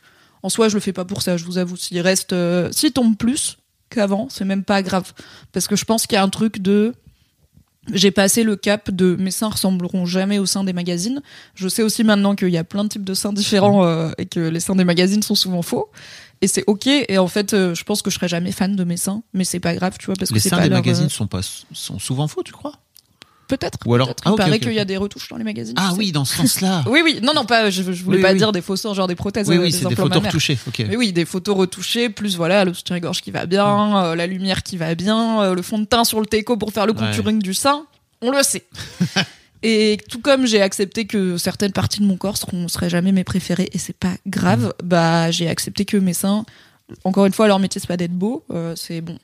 Sur le principe d'allaiter un bébé, donc garder la pêche, hein. ça risque pas d'arriver a priori. Mais euh, en fait, On ne sait ils sont jamais. juste là et bah j'arrive à ne plus trop y penser, même sans soutien-gorge. Après, j'y pense assez pour en faire tout un segment dans le Fab et Mimi Show. Donc, c'est pas encore normal et anodin dans ma vie, surtout d'être en t-shirt sans soutien-gorge. Et tu vois, dans le métro, genre, j'avais un, donc j'avais un petit gilet parce qu'on est quand même en février, mais il fait chaud, le réchauffement climatique. J'avais un petit gilet sur ce, ce t-shirt et, euh, et j'avais une veste un peu grosse. Du coup, en entrant dans le métro, j'ai eu chaud et j'ai enlevé ma veste. Et j'étais vraiment là en mode, ok, est-ce que je ferme mon gilet Ah oui. pas qu'on voit trop mes enfin la forme de mes seins, les tétons, mes seins qui bougent. J'ai regardé un peu genre est-ce qu'il y a l'air d'avoir un mec chelou parce que il y a- on, on développe un peu malheureusement un radar de est-ce qu'il y a une personne qui a l'air chelou et potentiellement harceleuse dans cette rame de métro? Et si oui, est-ce qu'elle a l'air de m'avoir déjà à l'œil? Auquel cas, maybe, je lui donne pas de raison de venir. Voilà, malheureusement, on en est encore là. En tout cas, moi, j'ai toujours ce petit radar. Et j'étais là, non, je vais poser ma veste sur mes genoux et laisser euh, et ne pas fermer mon gilet. Et du coup, bah voilà, j'avais alors pas les seins à l'air, hein, ça va, c'est quand même opaque comme t-shirt, mais c'était un peu une première, tu vois, j'y ai pensé. Donc euh, je sais que plein plein de de, de femmes euh, et de personnes comme moi arrivaient pas trop à se reconnaître dans le no bras parce qu'elles avaient des seins pas euh, pas dans la norme ou euh, trop gros ou qui pendent ou quoi. J'ai aussi des, des, jeunes femmes de ma famille qui du coup ont à la fois hérité de ce creux euh, entre les seins et puis de qui ont pas forcément des seins des de magazines et qui complexent beaucoup et qui se disent pas du tout un jour moi aussi je pourrais vivre sans soutien-gorge. Et alors c'est pas forcément un objectif. Si vous voulez vivre avec des soutifs toute votre vie allez-y. Mais ça peut vous arriver même un peu plus tard même peu graduellement. Et, euh, c'est cool. Donc voilà. Peut-être qu'un jour je ferai un épisode du Fab et Mimi Show pas maquillé ça viendra mais en attendant je fais déjà un épisode sans soutif which Bravo. is good. Merci. C'est quoi tes bails à toi? T'as arrêté le soutif? Euh, alors moi, j'ai arrêté, j'ai cette moment, chance de, de de ne pas avoir de soutif, hein, de ne pas euh, de ne pas être tombé dans cette euh, dans cette saloperie. Est-ce que quand tu faisais du sport, genre du basket et tout, tu mettais des sparadraps sur les tétons pour pas que ça frotte Euh, alors moi, j'en avais pas besoin parce que j'ai des petits tétons, mais j'ai un pote notamment qui lui avait des tétons euh, proéminents, n'est-ce pas, en tant que mec, et qui euh, ouais était ultra abîmé et donc passait son temps à se mettre des des sparadraps et surtout sur les moins sur les t-shirts d'entraînement parce que ça ça allait mais les maillots de basket il y a des il y a des petits trous tu sais de Ah oui. transpiration là Les chasubles Un peu. oui des maillots quoi. Les chasubles c'est des trucs qu'on met au-dessus pour les entraînements dans ma tête. D'accord. Ah oui, les maillots de basket, c'est oui, je vois. c'est des vrais maillots enfin c'est des vrais maillots euh, De sport. de, de sport, quoi. Et euh, là pour le coup lui ça lui flinguait les, les tétons. Donc moi non non j'ai pas eu de problème. J'ai des tout petits tétons euh, qui qui sont là. Est-ce que j'ai des tout petits tétons pour être le titre de cet épisode ou pas? Fabrice tu peux Mais non, après, tu vas Ouais, parce qu'on n'a pas ça, d'annonceur. les gens vont pas comprendre que c'est moi si tu mets j'ai des tout petits tétons mais bon. C'est pour ça quel connard Clic, clic euh, Donc pas de problème de soutif. non pas de problème de soutif euh, pas de problème de slip non plus euh, non non le, Bien sûr, tu as bien slip. bien sûr j'ai mis un slip Euh, mais tu vois j'étais en train de me dire euh, quand même quelle belle vie j'aimerais parfois pouvoir me balader sans slop et euh, genre euh, pas la bite à l'air mais sous une jupe quoi tu vois il y a un vrai Mm. truc où Le kilt. je- je- bah ouais il y a le kilt les jupes euh, les jupes pour les hommes etc quoi tu vois mais c'est encore euh, C'est encore minoritaire. Même dans nos cercles parisiens bobo Ah oui, féministes, je connais un mec qui porte régulièrement des jupes. et franchement le jour où je mets une jupe franchement je mets pas de slip ça part euh, direct en let's go vive la full expérience En vrai, si tu veux, euh, au beau jour, euh, on va se faire un week-end à la campagne, euh, tu mets une jupe, euh, t'es cul nu, et puis on prend avec piscine, comme ça on peut se baigner. oui alors après j'ai pas de oui Si tu veux commencer loin du métro parisien, tu vois, des, des, et des bouches de métro qui font l'effet Marilyn. Poupoupidou. Ouais, après je suis pas pudique, c'est plutôt pour le reste des pour le reste du monde quoi, tu vois. Moi ça va. Franchement, euh, c'est ce que j'étais en train de me dire, c'était là, bah, en fait, tu veux juste que je me foute à poil devant toi, j'ai aucun problème à foutre Mais à non, poil je m'en fous. Mais- à poil, t'auras une jupe. Oui, c'est ça, mais tu vois dans ma tête, c'est juste en fait, si on est Tu peux loin des regarder sous ta jupe, je suis si pas on- Alain Souchon, wesh. c'est très Non, ce que ce dont je voudrais parler mes bails, c'est que euh, je vais me relancer ou je vais me lancer dans une formation de coach Ok. euh, plus généraliste. Je t'en ai pas parlé. Bah, t'as fait une formation de coach pour accompagner les gens sur leur Ouais. rapport à l'argent. Et Ça, je me suis fini. rendu compte, oh, ça c'est fini. Ok. Je Et donc en fait je vais Et lancer t'es là, je vais- encore. Je vais, lancer mon activité, mais en fait je me rends compte que encore, comme tu dis, encore et genre j'ai besoin de- d'avoir des outils euh, pour euh, faire en sorte que je de, de mieux comprendre ce que je vais faire avec les gens euh, et ce que je vais faire même dans mes interviews d'une manière générale et de faire et de faire et en fait juste tout simplement c'est un truc que j'ai envie de de suivre en tant que en tant qu'humain quoi tu vois Ok. Euh, et donc euh, je suis trop heureux parce que je démarre ça en avril donc ça Comment t'as choisi? Parce que coach, c'est pas une appellation d'origine protégée et beaucoup, beaucoup de gens sont coachs de plein de Mhm. choses. Comment tu choisis euh, un programme dans lequel t'as confiance toi? Je voulais une, un programme qui soit certifié, euh, genre par l'État, etc. Tu vois, donc ça déjà, bah, Genre, tu peux l'avoir avec ton compte euh, CPF frérot, j'ai pas de compte. Non, mais tu pourrais. Enfin, Oui. c'est c'est ça que tu veux Oui. dire, c'est que c'est. Ok. non, mais Je pas sais que, que toi, t'étais patron, t'as pas de CPF. pas que en fait. Euh, c'est, tu peux suivre n'importe quelle euh, formation qui soit pas certifiante Mm. euh, avec ton compte CPF, c'est pas un problème. Oui. Là, moi, bah, ce que je voulais, c'est, c'est juste vraiment un truc qui soit genre euh, certifié par l'État et qui vienne dire, ok, cette formation-là, on la valide. C'est dans le cadre, euh, il y a un cadre, il y a une, euh, il y a une charte, euh, il y a une éthique, etc., etc. Ouais. Quoi. Il y a des gens qui viennent vérifier de temps en temps qu'on dit pas trop de conneries et tout. Exactement. Et, et en fait, bah, ça tombe bien parce que j'ai une j'ai deux amis en fait qui ont fait deux deux formations certifiantes différentes et en fait je leur ai demandé et je regardais un petit peu. Il y en a une pour qui c'est plus uniquement professionnel et en fait en vrai ça m'intéresse pas beaucoup. Et il y en a une autre pour qui c'est plutôt des bases sur euh, pour devenir coach dans toutes sortes de de domaines on va dire. Et après il y a des spécialités. Donc euh, par exemple une spécialité tu peux devenir coach parental. Je ferais pas ça. Euh, ou tu peux Alors que moi, ça m'intéresse. où tu peux devenir où tu vois il y a il y a on va dire il y a un- il y a une spécialité aussi où tu peux travailler avec les gens euh, neuroatypiques quoi tu vois Euh, donc et. euh, Non, j'ai oublié. Oui, est-ce que tu veux leur faire un petit shout-out? Est-ce que tu veux leur faire de la pub et dire leur. bah, je le dirai plus tard Ok. J'en reparlerai euh, au moment où je commencerai, mais en fait, euh, c'est une école qui est réputée. En plus, j'avais, sans le savoir, en fait, j'ai fait un, j'ai fait un coaching avec une de mes, avec une de mes anciennes coachs qui a fait la même formation. Donc, euh, je trouvais ça cool aussi. Ça m'a rassuré quelque part euh, de me dire euh, que j'avais trouvé que c'était hyper carré, au, justement, tu vois.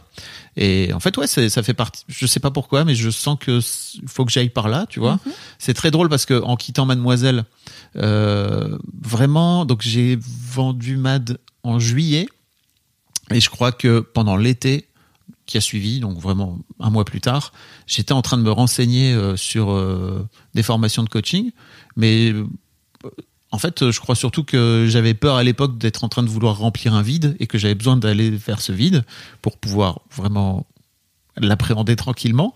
Euh, et finalement, j'ai laissé tomber, tu vois, ce, l'idée de me former au coaching. Mais c'est très marrant parce que je sens que bah, j'y reviens là, mais en plus sans vraiment connecter les points. C'est-à-dire que vraiment, c'est, je sens que c'est les trucs qui m'ont amené petit à petit à ça, quoi. C'est-à-dire que d'abord, La graine à pousser, pitié. bah, eh, je me suis retrouvé à faire histoire d'argent. Après, je me suis dit, putain, mais en fait, euh, les gens, ils ont plein de problèmes et je suis incapable de leur répondre et ça me gonfle. Donc, je me suis dit, ok, je vais me former à devenir spécialiste de la relation à l'argent. Donc, d'inciter les gens à, à avoir une relation, on va dire, de coach à, de coach à coacher, quoi. Et en fait, de me rendre compte que j'ai pas assez d'outils maintenant, donc il faut que je fasse la suite, quoi. Voilà, mais c'est un peu, euh, je sens vraiment que c'est vraiment ma façon de fonctionner, c'est-à-dire que, et là c'est pareil, j'ai pas de business plan, c'est-à-dire qu'il y a des gens vraiment, et il y a des gens vraiment qui se lancent là-dedans avec une vraie idée de business, etc. Je suis là, on verra bien, ça va déjà me nourrir moi, et puis on verra ce que ça donne par la suite, si j'arrive à en faire un truc. Et je sens que c'est pareil, il y a, je vais monter petit à petit une offre de business qui va, Qui va aller qui autour. va aller avec. Bah, comme quand t'as lancé tes podcasts au tout début, t'avais pas une idée très précise de combien d'argent t'allais gagner avec, Non. de combien d'argent il te fallait une fois que t'avais vendu Mademoiselle pour euh, être à l'aise, tout ça. Donc, euh, Ça ne veut ça, et moi, je me Être suis lancée aussi sans avoir la moindre idée de combien d'argent j'allais gagner en indé. Donc, euh, je vois bien que parfois, mais c'est peut-être bien de le dire, vous avez pas besoin d'avoir un business plan euh, 100% tight. Non. Alors, faites gaffe à avoir un peu de quoi voir venir, hein, sacrifiez pas toutes vos économies sans filet de sécurité.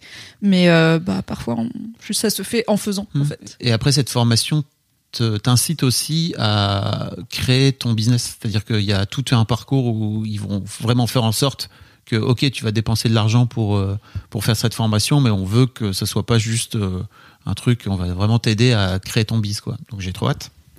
Est-ce que tu penses que c'est une façon de réconcilier quelque chose qui peut-être te manque dans ton ancien rôle de patron, qui est bah, le côté mentor et un peu coach finalement? Parce que, alors moi c'est un exemple, je suis vraiment restée longtemps euh, et je suis à ton contact et tu m'as fait grandir de euh, vraiment euh, stagiaire à euh, rédactrice en chef, donc c'est un exemple un peu unique, mais je sais que pour plein de membres de la rédac, t'avais décelé en elle une compétence, une capacité, et euh, il y avait un peu une victoire de, ok, elles- elles- au moins elles y sont arrivées au moins chez Mad, elles ont appris à Mm. faire de la vidéo parce que je savais qu'elle serait super en vidéo, euh, écrire un article politique, genre par exemple je sais que Kalindi, euh, qui était ré- rédactrice cinéma et série télé, à la base a été là, moi je suis pas là pour parler de féminisme, j'y connais rien, je veux pas dire de conneries, et sur la fin, elle était pas la dernière à, à apporter en tout cas une lecture féministe dans ses articles, comme quoi c'est possible.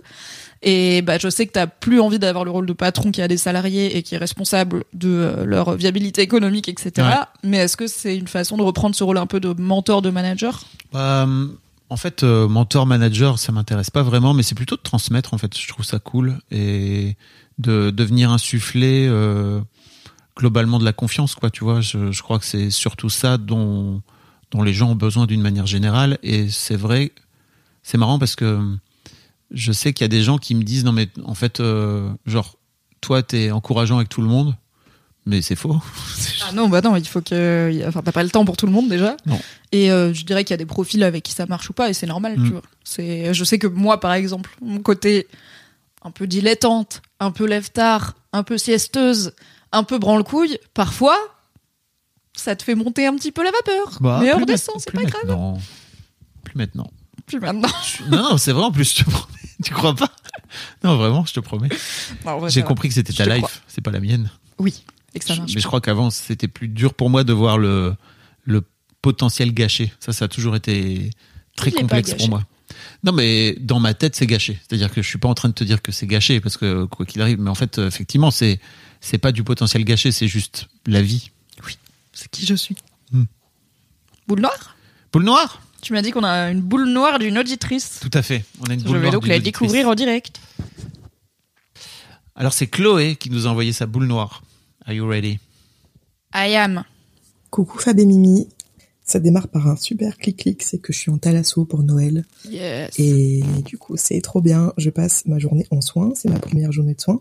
Pardon pour le Je son. fais deux soins et je me rends compte que mon maillot de bain a les bretelles noires et qui laisse des traces noires sur ma peau. Donc je me dis, bon ben, c'est pas grave. Euh, je me doucherai euh, quand je remonterai dans ma chambre. Donc je continue ma petite routine euh, tranquille, je profite. Et puis, enfin, je, je me rends compte que j'ai beaucoup de traces noires sur mon épaule. Donc je remonte dans ma chambre. Je, j'entreprends de laver mon maillot de bain dans le lavabo de la salle de bain avec de l'eau chaude et du savon. Au final, tout ce que j'arrive à faire, c'est me mettre des traces noires sur les mains et plein dans le lavabo. Mais enfin. Donc je, je me dis ok bon je vais laisser tomber et passer à la douche. Je me frotte la peau bien fort et j'arrive que à atténuer les traces noires. Donc je repars, je descends pour euh, discuter avec l'accueil de la essayer de comprendre ce qui s'est passé. Je croise ma mère qui me dit euh, ton maillot ça ressemble un peu à du goudron ce qu'il y a dessus. Et là je comprends que mon maillot m'a fondu sur la peau. À quel moment? Euh, Donc j'ai genre des traces de plastique fondues sur mes épaules. Donc j'ai évidemment jeté ce maillot de bain. On ne m'a pas plongé dans l'eau bouillante. Hein. C'était juste de l'eau chaude normale. Donc je suis ravie et je vais pouvoir arborer pendant euh, trois ou quatre jours des traces noires sur mes épaules pendant les soins et les baignades à l'hôtel. Voilà. Mais ça va pas m'empêcher de profiter. Bisous. What non Mais j'ai jamais de ma vie entendu parler d'un vêtement qui fond sur quelqu'un, hors euh, peut-être euh, volcan, en activité, tu vois. What? Alors, bah, je sais que dans les vêtements cheap, euh, il y a beaucoup de polyester, beaucoup de plastique, et du Mm. coup, j'imagine que c'est un peu ça qui s'est passé. Mais moi, j'étais là, mais il est traité à l'encre d'Ochine, son maillot, il se passe quoi? C'est Bah, bizarre. euh, oui. Après, j'ai eu des fringues qui ont des teints sur moi, euh, oui, mais pas au point de où je me dis elle a fondu, tu vois. Genre c'est plutôt un jean neuf où je me rends compte que j'ai les genoux bleus parce que j'aurais dû le passer un coup euh, en lave-linge pour fixer la couleur. Euh, c'est un surplus de teinture. C'est pas genre je suis la fond. What the fuck ouais, ça vaut le coup des fois d'acheter un petit peu la qualité, quoi. Euh, Ouais. ouais. Surtout. C'est pas pour juger, hein, je suis la première à Bah oui. Avoir un micro bikini de fast fashion, mais il m'a pas encore fondu sur les shoots, je vous dirais ça. Mais il est fleuri, donc ça me ferait peut-être des empreintes fleuries. Waouh. Bah voilà. On espère que Tata Lasso c'est bien terminé, que t'as. Ouais, merci pour cette nouvelle peur. nouvelle peur avoir un maillot qui fond dans l'eau chaude. Incroyable. Après, je sais qu'il y a des marques de des love shop, comme on dit, qui vendent des sous-vêtements qui se dissolvent dans l'eau, Ah. mais euh, de façon C'est fait pas, euh, exprès, quoi. C'est pas le même dos. Non. Et j'espère que ça laisse pas des traces. Alright, merci pour cette boule noire. N'hésitez pas à nous en envoyer. Alors en vocal, c'est toujours plus sympa, mais par écrit, si jamais vous êtes fait. timide, ça marche aussi. C'est possible. On prend Tout à fait. What is the next Mars and Venus. Ah, Mars and Venus. Snip Snip Edition. Snip Snip Edition. De quoi qu'on parle en Mars et Vénus, Fabrice Eh bien, on va parler de vasectomie. Ouais, Snip. Snip, On va parler de snip, contraception et de vasectomie. Ouais. Contraception masculine. Euh, parce que pour la première fois, je crois de tous les temps, Tu hein, veux que c'est- je cherche les chiffres ou tu les as Ben, je crois qu'il y a 30 000 vasectomies qui ont été faites en 2023. En France En France. Euh, et c'est la première fois que, que le nombre de... Donc, rappelons-le que la vasectomie, c'est une stérilisation définitive hein, pour les hommes. C'est-à-dire que ne partez pas du principe que vous pouvez... euh, la défaire, c'est... Alors, Bah, c'est En fait, c'est possible. pas garanti, quoi. Voilà, vous pouvez le faire, mais ne comptez pas sur le Des fait fois, que... ça marche pas. C'est Voilà. quoi C'est une fois sur deux, je crois. euh. Donc c'est quand même un bon ratio de. C'est pas réversible. Euh, ouais, je crois que c'est même plus que ça, mais en Faut gros... être prêt à l'idée que peut-être que ce sera une stérilisation définitive. Il vaut mieux le prendre dans ce sens-là Tout à fait. Que se dire non, non, c'est réversible et d'être triste après. Effectivement. Euh, et donc, euh, effectivement, il y a eu 30 000 euh, vasectomies effectuées en 2023. Et c'est la première fois que ça dépasse le nombre de stérilisations définitives des femmes. Donc euh, ligature des trompes, tout ça. Qu'est-ce qu'on en dit, toi qui es euh, le grand apôtre, le chantre de la vasectomie en France? Alors Le déjà, snip snip originel? Peut-être que cet épisode s'appellera le snip snip originel. Ça va, les marques, elles sauront pas qu'on parle de coucougnette. tout à fait. Euh, donc ouais, c'est 2022, pas 2023, pardon. 30 288 opérations. Euh, en 2010, pour vous donner une idée, 1940 hommes y avaient eu recours. Fois que 30. Vraiment, Fois 30 en 12 ans. fois, Incroyable. fois 15. Fois. C'est c'est 1948, mille Yes. fois 2, Je 2000. fais bac. elle. fois 15 euh, en l'espace de énorme, quand même. de 12 ans. C'est plutôt énorme et Et je effectivement parle pas de vite. des évolutions aussi rapides sont peu fréquentes en épidémiologie. Euh, ils ont fait parler, euh, Le Monde a fait parler euh, euh, Mahmoud euh, Zurek. Euh, en 12 ans, l'incidence chez les hommes de 20 à 70 ans est ainsi passée de 9,8 vasectomies pour 100 000 habitants à 149,5. Bon, ce qui est La pas non plus- propagande, ça fonctionne. ce qui est pas non plus incroyable par rapport à d'autres pays comme les États-Unis, etc. Mais parce que n'oublions pas qu'aux États-Unis, euh, c'est un homme sur cinq euh, qui, à partir d'un certain âge, euh, décide de faire une vasectomie, c'est-à-dire à partir du moment où il considère que ok, Il aura plus d'enfants. plus on n'aura plus d'enfants, c'est un homme sur cinq. C'est quand même Rappelons aussi que c'est un pays qui n'a pas la sécu, donc c'est une contraception peu coûteuse et Tout définitive plutôt que bah, là où j'imagine dans des couples où il y a la sécu, bah prendre une contraception hormonale. Alors plutôt madame, hein, mais en tout cas Mm. quand, quand c'est remboursé, c'est plus facile d'avoir le choix. Tout à fait. Donc c'est assez incroyable. Entre 2010 et 2022, le nombre d'interventions n'a cessé d'augmenter, à l'exception d'un plateau observé en 2020. Cette année-là, la pandémie de Covid-19 avait conduit au report de nombreux actes chirurgicaux. Bah, c'était pas, c'est rarement un acte urgent, euh, donc euh, oui, c'était peut-être pas la Pas prio. Mais surtout, ce qui est intéressant, c'est vraiment de voir euh, la, courbe exponentielle depuis ces deux, trois dernières années. Euh, parce que avant ça, euh, on parle de 2010 là, mais c'était resté assez, Mm. assez, assez stagnant. Et effectivement, je, me- je me suis beaucoup fait marrer à dire que j'étais influenceur vasectomie parce que il y a, en fait, je me suis, je me suis demandé. En gros, moi, j'ai mis quatre ans avant de me faire opérer. C'est-à-dire entre le moment où tu as pensé et tu t'es dit là c'est bon, j'ai en... Entre non le moment où on n'aura plus d'enfants. décidé Ok, et le moment où je l'ai fait. ok. parce que bah il y, y avait une peur intrinsèque chez moi de me je crois vraiment qu'on touche à mes couilles quoi tu vois il y avait vraiment ce truc où je me souviens d'un j'étais allé voir euh, le chirurgien qui m'avait vraiment pris euh, genre le canal déférent de façon pas très délicate en me disant hey, c'est ça qu'on va couper j'étais là ok frérot Ok, plus personne ne va y toucher, jamais. Un peu de douceur quand même, merde. bah c'était pas spécialement c'est un peu un chirurgien à l'ancienne quoi tu Ouais. vois déjà j'ai découvert après coup donc moi je me suis fait opérer localement En anesthésie locale. en anesthésie locale oui tout à fait euh, j'ai découvert Localement, le terroir, en circuit court, voilà. À la maison, dans, dans le jardin de la ferme, oui pardon par le vétérinaire. Alright. Euh, et j'ai découvert qu'il y avait moyen de le faire en anesthésie générale, par exemple. Et lui m'avait jamais proposé ça. Mm. Euh, j'ai découvert aussi après qu'il y avait moyen de, de comment dire, de conserver euh, des spermatozoïdes si tu en avais besoin, si tu en avais envie. Il me l'a jamais proposé non plus.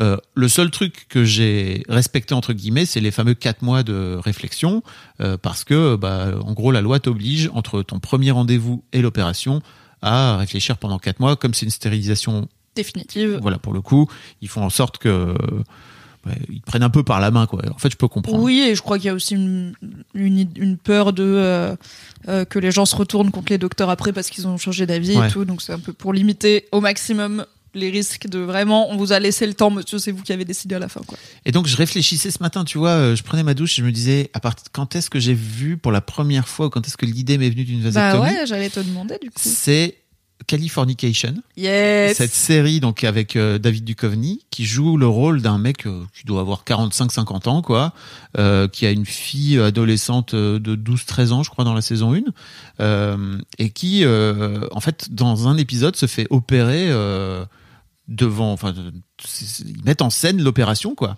Et Oui, faut, il a une vie un peu de rockstar, euh, une vie bien dissolue, euh, bien, bien fun, donc il vaut mieux qu'il se fasse vasectomiser, car à mon avis, il est pas très tight sur la capote, ce qui voilà. pose plein d'autres soucis. Et euh, je comprends qu'il ait pas envie de refaire un bébé à ce moment-là de sa vie. Il est là, Exactement. de boire du whisky et sauter des meufs de 20 ans.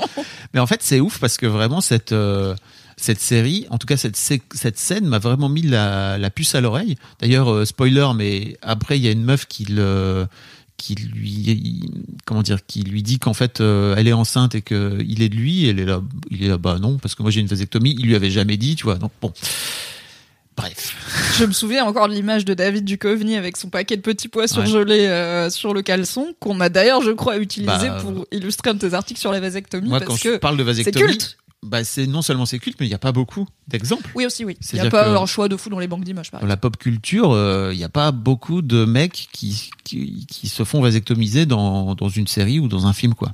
Et euh, ouais, je me souviens très bien que j'avais vu ce truc où en gros le gars vient, on lui coupe euh, les canaux déférents, effectivement. Donc, rappelons pour les gens qui ne savent pas, en gros la vasectomie, c'est pas on te coupe les couilles, hein, on te coupe juste les deux petits canaux euh, qui amènent le spermatozoïde, euh, les spermatozoïdes directement dans le liquide spermatique. Et donc tu continues à éjaculer comme si de rien n'était, mais il y a genre 3% de moins qui sont les spermatozoïdes. Tu tires à blanc, comme on dit, mais il y a tires- quand même du liquide, etc. Enfin, il y a du sperme, quoi. Tout à fait. Et les spermatozoïdes sont tout simplement dégradés, recyclés dans le corps, donc euh, ils vont pas s'accumuler, parce que je sais que c'est aussi une, Ah oui, une question qui peut arriver. tu vas finir par exploser. euh, ouais, voilà. Ce n'est pas le Comment- cas. Et puis c'est- ça rentre aussi dans l'idée reçue de c'est un mec euh, éjacule pas pendant tant de temps, c'est dangereux, machin. Tu vois, les blue balls, tout ça. Pas du tout.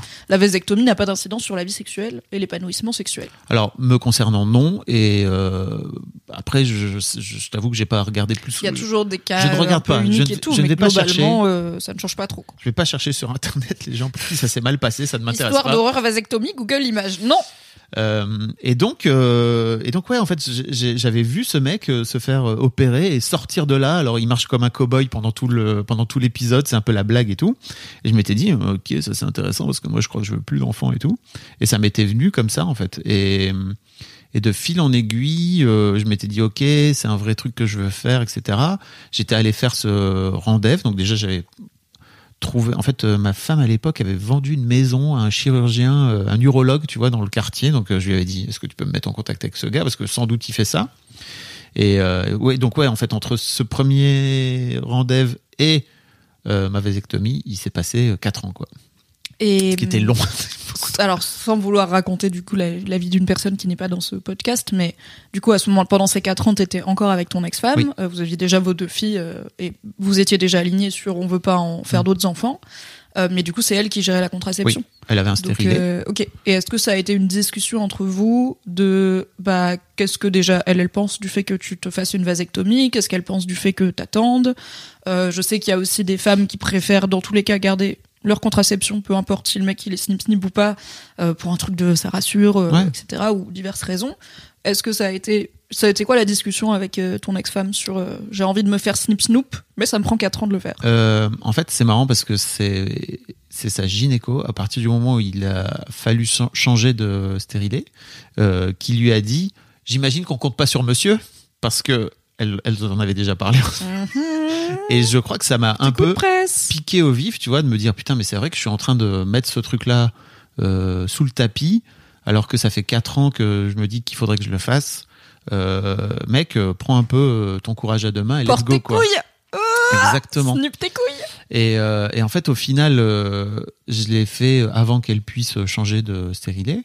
Et en fait, elle a décidé quand même de mettre un stérilet, mais elle, euh, en fait, c'était cool parce qu'elle avait le choix. De Oui, ce fait, voilà. c'était elle qui décidait. Et, et surtout, je crois qu'elle elle voulait garder stérilet pour avoir un peu des hormones et lui arrêter Ah yes. les menstruations, etc. Quoi. Euh, Enfin, ça faisait partie aussi de. genre, Oui, voilà, parfois on Du- prend une contraception hormonale, pas pour l'aspect contraceptif, mais pour l'aspect hormonal. Voilà, tout simplement. Et, euh, et donc voilà, ouais, c'est c'est un peu à cause ou grâce à cette de, de, cette euh, gynéco euh, qui avait qui avait un peu dit.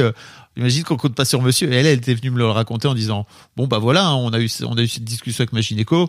Euh, elle, elle m'a dit j'imagine qu'on compte pas sur monsieur. J'ai fait alright. Attends, c'est moi, monsieur? Zut, elle a raison Et en plus, fondamentalement, c'est pas comme si j'y étais allé sans le vouloir, quoi. Tu vois, ça, ça m'a pas mis un coup de pression supplémentaire parce que au final, j'avais pas envie de me faire vasectomiser. C'était plutôt, j'avais peur de passer sur le billard et euh, donc je m'étais dit, ok, ben euh, vas-y, maintenant faut y aller, quoi. Tu connaissais des hommes qui avaient été vasectomisés non, surtout pas. Et en fait, pour moi, Et c'est t'as pas cherché, genre, je sais pas, des vidéos YouTube, des forums, des machins Non. euh, T'as fait ta vie avec ton urologue, quoi. et, Et après, t'as fait des vidéos YouTube et pour après, les autres. c'est ça, c'est qu'en fait, je me suis dit aussi, ok, c'est un truc qui est intéressant, euh, dont on parle pas assez en France, et donc j'en ai fait d'abord euh, un article sur Mademoiselle à l'époque, euh, sur Rocky d'ailleurs, je crois, sur l'ancêtre de Mademoiselle. J'en ai fait un, un épisode de podcast aussi dans Histoire de Daron. Et en fait, je me suis rendu compte que il y avait plein de mecs qui m'envoyaient des messages en me disant je vais j'y passe euh, aujourd'hui euh, let's go c'est à mon tour etc et en fait je crois que ça fait il y a un effet boule de neige. C'est à dire qu'à partir du sûr. moment où tu as des gens autour de toi qui commencent à t'en parler euh, que tu as des potes euh, qui ont à peu près ton âge euh, qui sont passés euh, à la vasectomie euh, c'est cool aussi parce que ça ça te renvoie un peu ce truc de ok euh, c'est intéressant qu'est-ce que qu'est-ce que j'en fais moi maintenant quoi en tant que mec? Oui, je pense qu'il y a pas mal d'idées reçues quand même qui ont été levées ces dernières années, notamment le côté euh, c'est dévirilisant, euh, c'est euh, potentiellement ça entrave le plaisir, ou il y a, il y a encore des gens qui pensent que tu éjacules plus quand t'as Ouais. été vasectomisé, donc c'est bien de rappeler la réalité médicale et concrète Bah, de la chose. si t'as des potes qui viennent t'en parler, tu peux leur poser des questions et ils viennent Carrément. te dire bah non a priori moi j'ai pas de j'ai pas de problème quoi tu vois. Alors j'ai pas de nom qui me vient en tête, mais je crois qu'il y a quelques autres personnalités publiques qui en ont parlé aussi ces dernières années, euh, là où je me souviens pas quand j'avais 15 ans de voir euh, des hommes parler vasectomie à la Mhm. télé, tu vois. Et puis aussi la prise de conscience de la charge contraceptive Oui. euh, que vivent les femmes, le fait que bah il y a des femmes pour qui c'est vraiment compliqué de trouver une contraception qui leur convient parce que en fait à partir du moment où tu supportes pas les hormones t'as plus tellement d'options. T'as le DIU cuivre donc un stérilet en cuivre qui n'est pas supporté par tout le monde qui peut faire très mal etc et euh, bah, le préservatif euh, qui soit interne donc dit féminin ou externe. Après, t'as des trucs un peu plus niches, des diaphragmes, des éponges et tout, mais qui ont un taux d'efficacité contraceptif en tout cas euh, moindre et qui sont pas forcément très pratiques, ni faciles à trouver, ni remboursés ou accessibles. Donc, je pense qu'aussi cette, cette prise de conscience et euh, sensibilisation euh, des mouvements féministes euh, mm. vers les femmes de la société en général qui du coup prennent conscience de leur corps, de leur rapport à leur contraception et impliquent potentiellement leur mec parfois bon gré mal gré dans en fait c'est aussi à toi de à minima ça se fait à deux la contraception et, c'est vraiment c'est vraiment cool moi je suis toujours pour plus d'options pour je, je, pense sincèrement que et c'est peut-être parce que je suis child free mais il n'y a pas grand chose qui me qui me paraît pire dans la vie que de subir une, euh, une parentalité euh, qu'on n'a pas choisi, d'avoir un enfant contre son gré. Mmh. Et euh, il y a plein de façons de le vivre et il y a des gens qui, au final, tu vois, des enfants surprises qui sont très bien, qui, ne gâchent pas la vie des gens. Mais honnêtement, si demain j'ai un bébé, je pense que ça gâche ma vie. Ça, j'aurais vraiment du mal à m'imaginer heureuse avec ce rôle de parent que mmh. j'ai pas envie d'avoir. Donc je suis très pour toutes les options diverses et variées pour ne pas. Et je trouve que c'est une chance de ouf qui fait qu'il y a aucune autre période de l'humanité où j'ai envie de vivre. Tu vois, c'est que Maintenant, on peut contrôler si on fait des gosses ou pas. C'est incroyable. Euh, c'est hein. cool. C'est très, mmh. très cool. Euh, rappelons qu'il y a une autre euh, moyen pour les mecs qui s'appelle le slip chauffant. Tout à euh, fait. Qui est une la contraception thermique. Voilà, c'est ça, qui consiste en fait tout simplement à avoir un slip qui vous remonte les testicules de quelques centimètres à l'intérieur du corps. Il n'y a pas des piles, il n'est pas branché, il n'y a pas de chaudière dedans, ça va pas vous brûler comme le maillot de bain. Effectivement, ça fait juste remonter un peu les testicules et en gros, c'est ce fait, le fait que ces testicules remontent un peu les font augmenter la température des testicules de quelques degrés, ce qui a pour but de flinguer les spermatozoïdes à l'intérieur parce qu'ils ne survivent pas. C'est pour ça qu'elles sont dehors, les testicules. Exactement. Euh, ce qui est une, qui est une méthode euh, euh, qui est, enfin, en tout cas, qui a été euh, checké. Enfin, il y a vraiment moyen de faire des spermogrammes. donc, oui, c'est au bout de quelques mois de port, je crois, mm. deux ou trois mois. je veux pas dire de bêtises. On vous mettra un lien dans la description pour toutes les trois, infos. Je crois que c'est trois, trois, mois parce que la, le, premier spermogramme. La vasectomie, c'est trois mois aussi, dans, entre le moment où il faut tu te fais opérer le moment où il faut tu peux définitivement arrêter la contraception, quoi. Oui, parce qu'il faut, il y a une période d'inertie où tu as déjà produit des spermatozoïdes qui doivent s'évacuer et tout. Restons safe. Et la contraception thermique, donc euh, il y a le slip chauffant et il y a l'anneau qui a le mm. même effet de remonter les, testicules. Euh, c'est accessible un peu en version do it yourself aussi. Il y a des ateliers de d'hommes et de femmes qui apprennent à en fabriquer parce que c'est pas encore euh, vendu en, en, pharmacie en grande surface. mais ça veut pas dire que c'est pas scientifiquement prouvé pour le coup. C'est juste, je pense, culturellement on n'y est pas encore euh, venu en France, mais euh, comme culturellement, on, met un peu de temps à venir à la, vasectomie, mais on y vient. Mmh, tout à fait. Yes. Très pour la contraception, en général, ma foi. Euh, c'est l'heure de la reco? C'est l'heure de la reco C'est l'heure de la reco Trop bien. C'est quoi ta reco? Alors, Fabrizio C'est quoi ma reco? C'est la question que je te pose. On peut meubler comme ça longtemps. Alors, quelle est ta recommandation? J'ai bingé ce week-end salement. Et tu vois, on parlait de c'est quoi la vie d'adulte? Là, franchement, des fois c'est binger salement. dimanche, je n'ai pas bougé mon cul de ce canapé. J'ai regardé l'intégralité des huit épisodes pour l'instant disponibles parce qu'il y en reste deux euh, de la saison 5 de Fargo. Euh, qui est disponible sur Canal Plus et sur Canal Plus série. Donc Canal Plus série qui est une offre euh, de Canal Plus qui vous offre uniquement des séries pour le coup, qui est genre 6, balles par mois, je crois. Et l'offre est vraiment cool. Hein. Je, je l'ai découverte moi avec euh, mon abonnement free euh, parce qu'il t'offre, il t'offre en même temps un an, je crois. et c'est vraiment chouette. Et donc, il y a, l'intégralité des saisons de Fargo, dont je voulais vous parler, et surtout la saison 5. En gros, Fargo est tiré à la base d'un film euh, des frères Cohen, euh, qui a été, euh, qui, qui, est sorti, je crois, dans les années 2000-2010, hein, je crois. Et, Ça commence à dater. Petit bail. Qui s'appelle Fargo, donc. Qui s'appelle Fargo. Et, et en fait, je ne sais pas comment la série, comment le film en est venu à devenir une série, mais peu importe. en attendant, cette série aujourd'hui est composée de 5 saisons, que vous pouvez regarder de façon complètement euh, différentes, c'est-à-dire que vous pouvez commencer par la saison 5 si vous voulez, il n'y a aucun problème. Euh, vous une série d'anthologie, chaque saison est indépendante des autres. Est indépendante, les personnages sont complètement différents, ça n'a strictement rien à voir, ça se passe d'ailleurs euh, à des époques et à des périodes complètement différentes. Euh, on apprend par la suite, au fil de l'eau, qu'il y a toujours des petits liens entre chaque euh, saison et que Il y a un genre d'univers étendu, ouais, mais qui gâche pas le plaisir si t'as pas vu les quatre saisons d'avant. Si tu les as vus, t'es là. Je à la fin de la saison 4, ça m'a vraiment mis un, un mind blow incroyable. J'étais là, what the fuck? Parce qu'en fait, tu comprends qu'il y a un personnage. Oh là là, j'étais là, ok, on vient de voir l'origin story de ce perso incroyable. Ok, j'aime bien. Il y a un C'est- peu ça dans la nouvelle saison de True Detective euh, dont j'avais parlé. Ah, Tu ok. Euh, que j'ai toujours pas regardé, donc parce Oui, que j'ai bah, regardé C'est 10 bientôt minutes. fini, il reste plus qu'un épisode. J'ai regardé 10 minutes et je me suis dit, ok, il y a deux solutions. Soit c'est ultra père euh, et en fait ça va partir en couille et vraiment ça va me casser les couilles si ça part en couille. Soit c'est incroyable. Mais euh, comme tu m'as dit, il y a peut-être moyen. Je t'avoue que à quelques jours du final, le verdict est encore en suspens. Voilà. Je suis pas dans une sérénité totale. On Et- en parle et bientôt donc je me sur suis dit, Twitch. go Fargo parce qu'au moins je sais que c'est une valeur sûre et que c'est trop cool.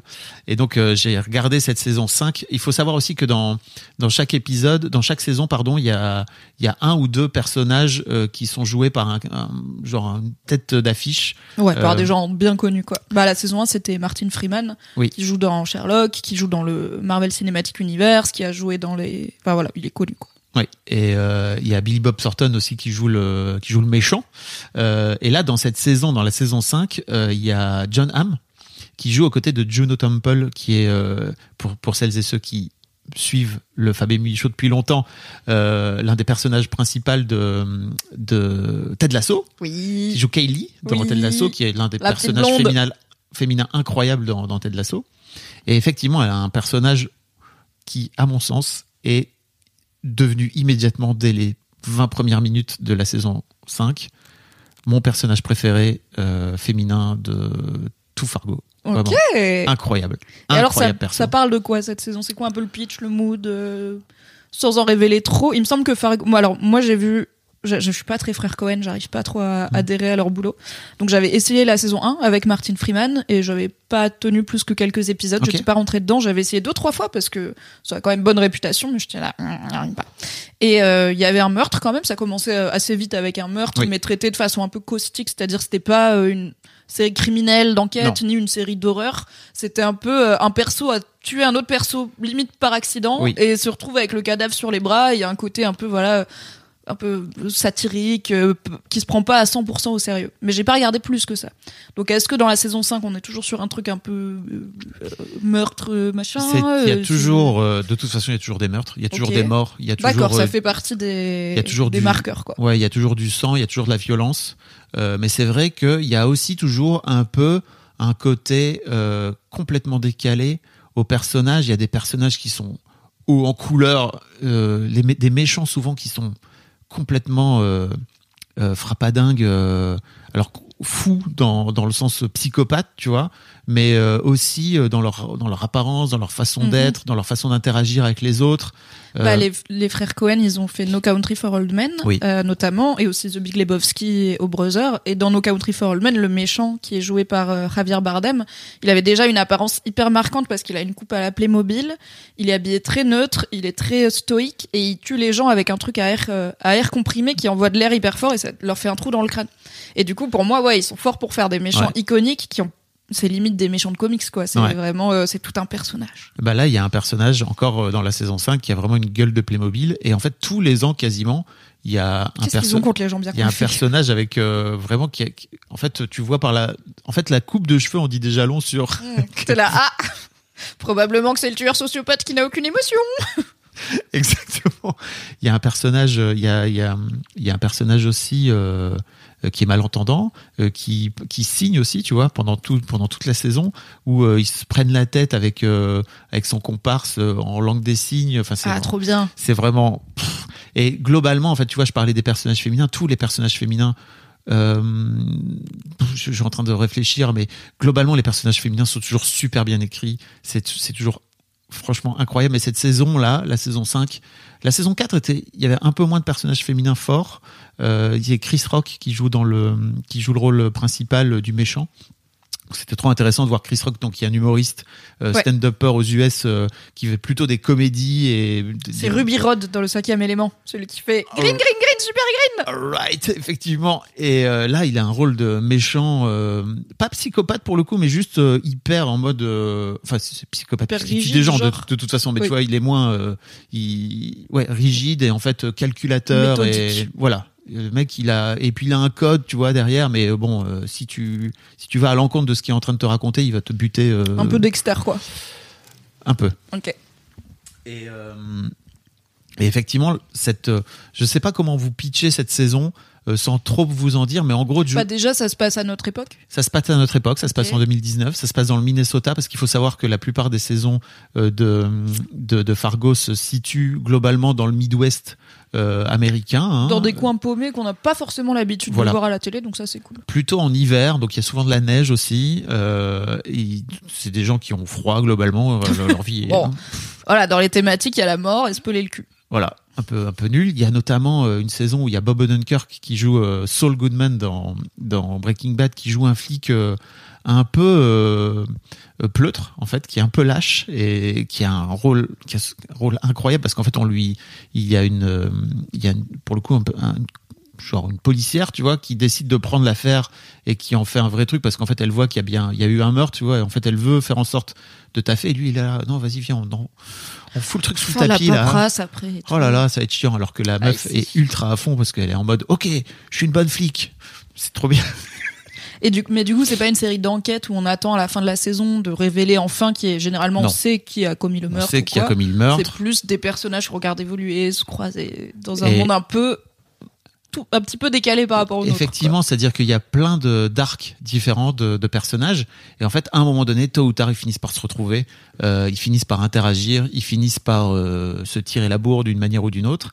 Et donc ouais, dans, dans cette saison 5, euh, t'as un, un, un méchant qui est John Hamm, qui est joué par John Hamm, qui est genre le. Don Draper de Don Mad Men, entre autres.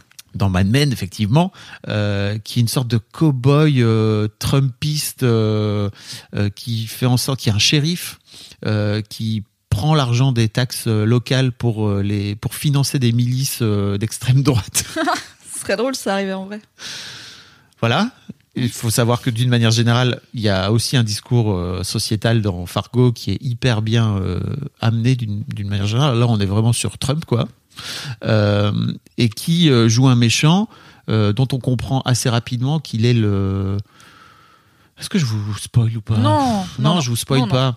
Et donc en fait, il y a un autre, il y a, on, on suit également le- la, la vie de Juno Temple, qui est donc euh, Kaylee dans, dans Ted Lasso, qui est une mère de famille bien sous tout rapport, euh, qui se retrouve au, dans les toutes premières secondes de la série dans une bagarre euh, au sein de, de- du comité euh, de l'école, tu vois, parce ok, que genre le truc des parents d'élèves. voilà, les parce qu'apparemment dans le Minnesota, ils aiment bien se taper sur la gueule, quoi, tu vois, c'est ce qu'on comprend assez rapidement. Et euh, en fait, elle tase Heureusement un- qu'ils ont pas d'accès facile à des armes à feu, t'imagines? T'imagines? Et en fait, elle tase par accident un policier dans la bagarre générale. Good for her. Et de là, C'est pas une bonne idée généralement de tasser un policier. Voilà. Très bien. Eh ben écoute, tu le vends bien. Fargo, d'une manière générale, c'est incroyable. Euh, toutes les saisons ne sont pas tout à fait équivalentes. Je vous avoue que j'ai. C'est quoi ta préf? Bah, pff, en fait, pour l'instant, Peut-être c'est- à part la 5 parce qu'elle est pas finie. Donc ouais. Laissons-lui le temps de bien finir. Dans les quatre premières, tu conseillerais laquelle euh, Euh, en fait, je trouve que la première explique vraiment assez bien le concept. Euh, J'adore la saison 2, je crois, avec Kirsten Dunst et Mm. euh, qui joue une meuf qui vit un peu sa, pff, qui joue une meuf un peu perdue dans sa tête et tout, mais qui vit sa, qui vit sa vie dans qui sa rêve tête, sa vie qui rêve sa vie exactement et, pff, et qui me, qui me rend un peu triste. Il y a, il y a euh, le frère de Macaulay Culkin, Kieran. Il y a, Kieran il y a Culkin. Kieran Culkin qui joue dans un qui Roman joue un Roy méch- himself. qui joue un méchant euh, le, le- dans une qui joue le fils d'un- d'une famille de, de de méchants dans je sais plus quelle saison saison 2 saison 3 bref Il y a du beau monde dans il y a Fargo. globalement du beau monde ouais Et Écoute, je vais retenter. Hein, c'est- je vais tenter en tout cas avec la saison 5. Je vais pas Oui. euh, retenter la première. Mm. Euh, et j'espère que j'espère que ça va marcher parce qu'en vrai, ça a l'air vraiment cool. Et les gens qui aiment Fargo sont très contents parce que chaque saison, ils sont plutôt satisfaits et tout. Donc c'est c'est chouette d'avoir un rendez-vous t'as pas trop peur d'être déçu hein, à la télé. Mais c'est vrai que dans la. J'espère arriver à rentrer dedans. Écoute, c'est comme Fleabag, hein, un jour ça finira par cliquer. Ouais. Mais c'est vrai que la saison 1, moi je l'ai adoré parce qu'il y a Billy Bob Thornton qui joue une sorte de tueur à gages. Et que euh, j'aime beaucoup euh, comme acteur. Incroyable dans- Et j'aime beaucoup Martin Freeman aussi en soi. Donc, euh, qui est incroyable dans ce rôle. Martin Freeman qui joue donc un, le- un mari un peu désespéré qui a tué sa femme. Euh, ou alors je ne sais même plus. Mais ça- pas en mode full féminicide horrible, elle voulait me quitter et tout, parce qu'encore une fois, c'est un peu caustique, c'est un peu. euh, Ouais. C'est pas onirique, mais c'est ouais, c'est décalé quoi. Bon, c'est c'est un peu indescriptible. Hein, le cinéma des frères Cohen. euh, Oui. Faut le voir. C'est pas c'est pas eux du tout hein, qui font. euh, alors en tout cas, c'est pas du tout eux qui font euh, la série hein, pour le coup. Ah, ils sont même, ils sont genre, je pense, euh, Bah, euh, producteurs, Ils sont producteurs exécutifs. Ils sont producteurs du truc forcément. Mais oui, c'est pas. Mais non, non, oui. C'est assez décorrélé, donc Oui. c'est vrai. Et chaque saison Mais est, c'est le, est- c'est l'ambiance, tu vois, c'est le Oui. mood. c'est Noah Hawley qui a qui a créé la série et qui a adapté, on va dire, la série. Mais c'est vrai que tous les ans, il y a il y a une équipe différente Mm. qui vient écrire. Et là, pour le coup, cette saison, c'est vraiment ultra féministe. Enfin, je te dis vraiment, ce personnage là qui est joué par Juno Temple, il est incroyable. Hâte? Eh ben, écoute, Voilà. je réessayerai, je t'en donnerai des nouvelles. Tu me diras des news. Oui. Alors, Marocco à moi, c'est un jeu vidéo. C'est peut-être un jeu vidéo de gestion, mais Non. je... non, mais il faut que j'en parle. Il faut que je sois honnête parce que honnêtement, genre j'étais là, je vais arrêter de fouler les gens avec mes jeux de gestion et j'ai vu le nombre d'heures que j'ai passé sur celui-là en un temps relativement court en termes de jours. J'étais là, ok ouais non il faut vraiment que j'en parle. C'est un jeu auquel euh, je croyais pas trop qui s'appelle My Time at Sandrock. Donc euh, mon, mon passage à une ville qui s'appelle Sandrock euh, parce que c'est la c'est la nouvelle mouture de My Time at Porsche, l'ancien jeu du même studio qui s'appelle Patea, qui était voilà qui proposait un jeu de gestion mais un peu différent de des trucs en pixels avec des citrouilles à faire pousser puisque c'est beaucoup axé autour de la construction, la construction de machines, la construction d'objets, donc beaucoup moins l'agriculture et euh, bah, c'est des designs en 3D euh, qui voilà un peu plus modernes quoi. Et j'avais essayé My Time at Porsche qui est assez recommandé dans les cozy games comme on dit, les jeux chill où il y a pas vraiment beaucoup de combats et où on est sur un long terme. Et j'avais pas du tout aimé, je trouvais que je comprenais pas quoi faire, je trouvais les graphismes moches du cul, euh, le cara design, le- le- la direction artistique au-delà de la qualité de il y a trop de pixels, c'était vraiment genre j'étais là, je, c'est moche. Et euh, j'étais pas rentrée dedans et du coup bah quand My Time at Sandrock, le nouveau jeu du studio était sorti, j'avais pas prêté d'attention parce que je m'étais dit c'est pas mon truc, c'est OK. Et à force de euh, traîner euh, dans des communautés qui aiment bien les jeux cosy, je me suis dit bon, je vais y redonner sa chance et alors c'est vraiment trop bien. Donc ça se passe dans un monde post-apo, euh, dans une ville qui s'appelle Sandrock, qui est déjà une ville qui est plutôt dans le genre euh, Grand Canyon, euh, désert américain. Donc ça change aussi du côté euh, très verdure printemps qu'on a dans beaucoup de jeux de farming. Et euh, on joue euh, non pas une fermière, mais une builder, donc une constructrice qui arrive et qui va construire plein plein de machines pour. euh, en gros, c'est une ville qui vit dans un monde post-apo où les humains ont détruit la- la- l'écologie, la, planète, le climat. Donc euh, ce monde-là est désertique et ils ont très peu de réserves d'eau et euh, c'est une petite communauté qui fait que s'étioler. Et par euh, notre formidable capacité à construire plein de choses et à aider les habitants de la ville, on va euh, refaire reverdir Sandrock. Make Sandrock green again, c'est littéralement une, une Ah ouais. des vannes du jeu. Donc il y a, au bout d'un moment, on, on débloque euh, de quoi, comment faire pousser des plantes, mais c'est jamais le focus du jeu. Le focus du jeu, c'est vraiment construire des machines, euh, remplir des commissions. Donc il y a des membres de la ville qui nous demandent, voilà, j'ai besoin de euh, 8 disques en métal pour mon atelier de bûcheron, donc on va leur en fabriquer et tout. Et surtout, ce qui me plaît, c'est que la quête principale, généralement dans ces jeux-là, elle me passionne pas parce que euh, soit elle est un peu basique, soit elle finit par tourner en rond puisque c'est des jeux qui sont censés être mm, assez illimités. On peut jouer par exemple Star du Valais. Il y a des gens qui jouent à Star du Valais pendant 10 ans Ouais. et qui ne- sur la même partie. Euh, et souvent, ça passe par des interactions sociales avec des PNJ, donc des personnages euh, qui sont pas joueurs, qui sont pas toujours très développés, pas toujours très bien écrits. C'est un peu tout le temps les mêmes archétypes et tout. Et alors là, dans Sandrock, c'est fou. Tous les jours, il se passe des trucs où je suis là, sérieux, je suis impliquée dans l'histoire. Il y a un bandit de grand chemin qui s'appelle Logan, mais en fait, c'est un ancien membre de la ville. Il y a des gens de la ville qui sont là. Logan. euh, à mon avis, il est pas vraiment méchant. Il faut juste qu'on comprenne parce que le gars, il attaque euh, les réserves d'eau, il attaque euh, le train et tout, tu vois. Donc t'es là, ok. C'est qui ce gars? Il faut que j'apprenne à découvrir son passé. Donc t'as des quêtes comme ça qui sont hyper cool. T'as des perso des nouveaux personnages qui arrivent, ce qui est assez rare dans ce genre de jeu parce que c'est un peu figé. Et ben là non, t'as des nouveaux personnages, des nouveaux commerces. Tu vois vraiment la ville se développer et ça fait vraiment des dizaines et des dizaines d'heures que j'y joue et que chaque nouveau jour dans le jeu, il se passe un nouveau truc qui est intéressant, euh, une nouvelle petite storyline d'un des personnages qui peut être euh, bah euh, une il y a une petite meuf qui est la fils de l'éleveur de bovins local qui elle rêve d'aventure et son père il veut qu'elle soit fermière donc bah tu l'aides un peu à prendre son indépendance et tout. Euh, t'as le enfin le, le docteur qui est un mec traumatisé qui est mutique et qui a un corbeau qui parle à sa place que t'apprends à reprendre petit à petit confiance dans la vie et goût à la parole et tout. Enfin voilà, il y a plein de persos, il y a plein d'intrigues, il y a plein de quêtes, mais c'est jamais stressant parce qu'il y a très peu de quêtes où t'as où t'es timé. Tu peux passer, te dire ok, je vais passer quatre jours de jeu à euh, gagner de la thune pour agrandir mon terrain ou à construire telle et telle machine parce que je suis en train de prendre du retard. La quête principale, elle va t'attendre, il y a pas de stress. Et parfois, juste en te baladant, tu tombes sur un bout de quête, euh, donc une cinématique qui se déclenche et du coup, il y a un peu ce côté alors à petite échelle, mais comme on pouvait l'avoir dans Zelda, euh, Breath of the Wild euh, et Tears of the Kingdom de ah ok du coup je vais faire ça, je vais aller là-bas, oh il y a un truc là-bas qui brille, je vais aller voir et tout, donc euh, les parties se ressemblent pas. Quand je joue, quand j'allume, j'y joue sur Steam, Steam Deck, qui est la console portable avec Steam dessus. Je sais jamais en fait vraiment ce que je vais faire. Je me dis ok, je sais que j'étais en train de d'économiser pour avoir un enclos et, euh, construire euh, un abribus pour la ville. Et en fait, euh, je vais me retrouver à aider le docteur à retrouver son corbeau qui s'est barré. Et en fait, je me rends compte que le corbeau, il est amoureux d'un hibou et qu'il faut que je fabrique un perchoir comme ça, ils peuvent être tous les deux copains dessus. Et je suis là. Banger, ratio. Ta vie, Mimi. Et apparemment, je suis encore très très loin d'avoir fini. Donc d'avoir fini la quête, la quête principale et les quêtes principales en tout cas euh, du jeu. Donc euh, bah voilà, euh, petite reco, My Time at Sandrock. Si vous aimez euh, les jeux euh, à la fois un peu de gestion mais avec avec une histoire chouette, regardez la bande annonce. Si le, alors je suis toujours pas Ça hyper ressemble un peu à. Zelda. Dans la. Non, parce que c'est quand même beaucoup moins dur que Zelda. Non, non, mais dans le design, je veux dire. C'est pas, c'est pas, c'est pas Stardew hein. Oui, non, voilà, c'est pas, pas Stardew Valley, c'est de la- mode c'est- c'est pixel. de la 3D, euh, comme les derniers Pokémon aussi, euh, si vous y avez joué. Voilà, jetez un œil à la bande-annonce. Euh, si euh, ça vous heurte pas, je trouve toujours que c'est un peu chum, mais euh, pour le coup, je passe outre parce qu'il y a plein de Ouais. choses à faire, une histoire bien écrite et Sur euh, ta Game Boy. sur ma Game Boy et euh, une grande map, une belle longévité. Voilà, on adore. T'as passé combien de temps dessus? Est-ce que j'estime sur mon tel?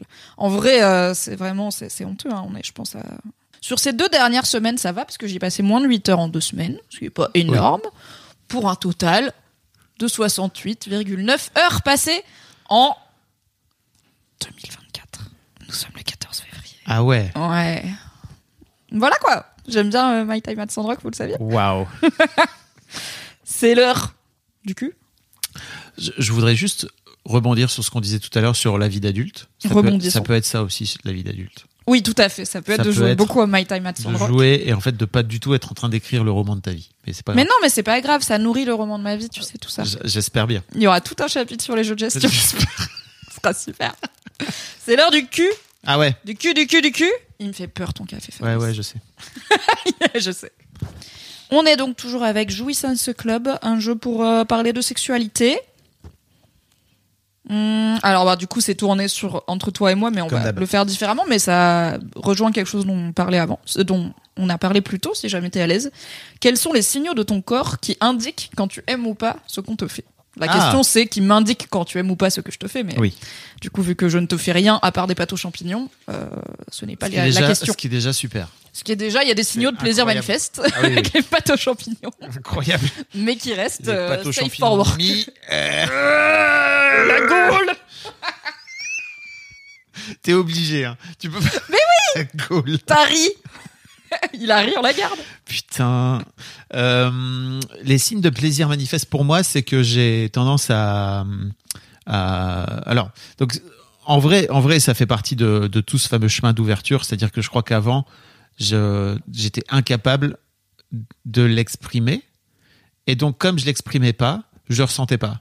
C'est-à-dire que je crois que ça a d'abord Oui, des fois, on s'auto-encourage un peu. j'ai d'abord commencé par me dire non mais en fait en vrai t'as le droit de gémir t'as le droit de montrer que ça te fait plaisir et donc à partir du moment où je me suis autorisé à le faire je me suis autorisé à le ressentir ça ça s'est Mhm. pas passé dans l'autre sens c'est ça qui oui, est dramatique Mais, c'est un cercle vertueux. Oui. Et je pense que peut-être que les femmes s'en rendent moins de compte parce qu'elles sont élevées et notamment Oui. de par le porno et tout à pour le coup elles Oh. euh, faire euh, manifester leur plaisir voire parfois le simuler Oui. mais il y a un vrai côté où ça auto-nourrit le plaisir de Oui. le verbaliser ouais et en fait bah ça oui du coup il y a des mecs qui le Et alors, euh, spoiler par, pour plein de gars qui ne le savent pas, c'est que en fait mes partenaires me disent souvent qu'en fait ça les excite. mais de je- fou Voilà. mais de fou c'est même il y a un mème en ce moment sur internet où c'est genre en gros c'est une c'est valorisé parce qu'il y a ce truc de les mecs hétéros sont pas toujours très forts pour envoyer des nudes et des sextos et tout ils savent pas toujours se mettre en valeur J'avoue, je suis nul. et alors le cheat code ça peut être vous demandez à votre partenaire bien sûr si elle intéresse juste une vidéo de vous en train de vous masturber avec le son et pas le son du ça pas forcément Bravo, tu Mais- le fais très très bien. Putain, je croyais que je le maîtrisais euh, de ouf. euh. En fait, comme j'ai la joue très, comme j'ai la joue très très laxe, j'ai des jours rebondis que j'ai la joue très laxe, franchement. Mais comme ça, on a. Ah, les misophones, là. Les misophones, ils ont arrêté le podcast, ils ont jeté leur téléphone. Euh, donc voilà, pas forcément ce bruit-là, même s'il fait partie du, du- du- de l'acte et du plaisir, mais euh, de, de vous autoriser à gémir, etc. Même si peut-être, genre moi, quand je me masturbe toute seule dans ma vie, je suis pas là en mode, ah, ah, Oui, je oui. fais aucun bruit. Mm. Mais quand je me masturbe pour quelqu'un, bah, je manifeste mon plaisir. Et du coup, il y a un même de, euh, genre, euh, The, euh, the jerk off with the video with the sound on, tu vois, la vidéo de masturbation avec le son. Ouais. Parce que c'est hyper excitant, Ouais, bien sûr. grave. Et donc, mais ça, je crois que les mecs s'en rendent pas assez compte. C'est-à-dire que Mais imaginez coucher avec une meuf qui fait zéro bruit, quoi. Vraiment, vous êtes là, vous vous donnez, la meuf, elle est là. Hmm. Elle angoisse. Bah ouais, c'est important hein, de.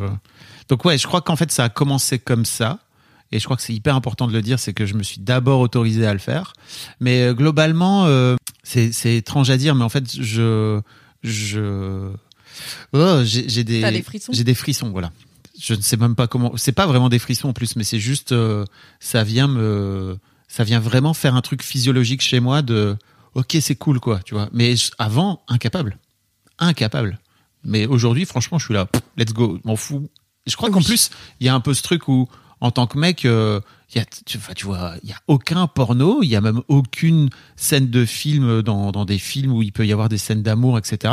Où tu vois des mecs en train d'avoir les chills, quoi, tu vois, en Mm. train d'avoir des frissons parce qu'ils ils, ils prennent du plaisir. Donc, euh, faut se l'inventer, faut s'inventer soi-même son propre truc. Peut-être que c'est autre chose, mais en tout cas, pour moi, c'est ça, quoi. Bah, je pense que ça se trouve en tout cas au-delà du porno mainstream, quoi, sur des sites de, de sur des offres de porno dits féministes ou dits euh, inclusifs, sur aussi euh, des contenus de personnes sur OnlyFans par exemple, Mm. qui, euh, moi je sais que je follow un ou deux gars qui ont des OnlyFans et euh, qui euh, mettent des vidéos d'eux en train de se masturber avec euh, voilà une jolie lumière, une jolie, alors je suis pas abonné OnlyFans, mais ils mettent des teasings publics, qui prennent le temps de se caresser et tout, mais aussi de manifester leur plaisir. Donc c'est, il y a des exemples qui existent de plus en plus. Ouais. Donc voilà, ça Je se sais. trouve, mais il faut aller les chercher. Je vous avais parlé de l'Hostery, je vous mettrai un lien. Tout à fait. N'hésitez pas. C'est un lien affilié en plus, on gagne de l'argent si Mm. vous vous abonnez. Mais ouais, ça fait partie, tu vois, des trucs qui m'ont fait dire, ok, c'est cool aussi, tu peux le faire, quoi. Et c'est bien de rappeler que, alors pour le coup ça marche, que vous ayez un pénis, une vulve ou autre chose, qu'il n'y a pas d'âge où on a fait le tour de découvrir ses sensations, ses plaisirs et tout, tu vois. Je pense qu'il y a 15 ans, tu t'aurais dit, bah oui, j'ai une sexualité épanouie et j'ai des orgasmes, et c'est cool. Bien sûr. Mais tu savais pas ce nouveau pan que tu as découvert sur la route. C'est ouvert une nouvelle voie, quoi, tu vois, de, oh, ok, en fait, c'est. Wow, on peut faire ça. Mm. Bientôt le sexe tantrique en wifi. Peut-être. Moi, quand je jouis, je tape des pieds des fois. Et euh, voilà. Et sinon, euh, bah, c'est facile. Tu tapes des pieds. Ouais, genre. Comme Pampan Un peu. Un peu. Bah, c'est, ça se libère, quoi. Les jambes, elles font leur vie. C'est- non, mais pas, pas d'un seul pied comme un lapin impatient.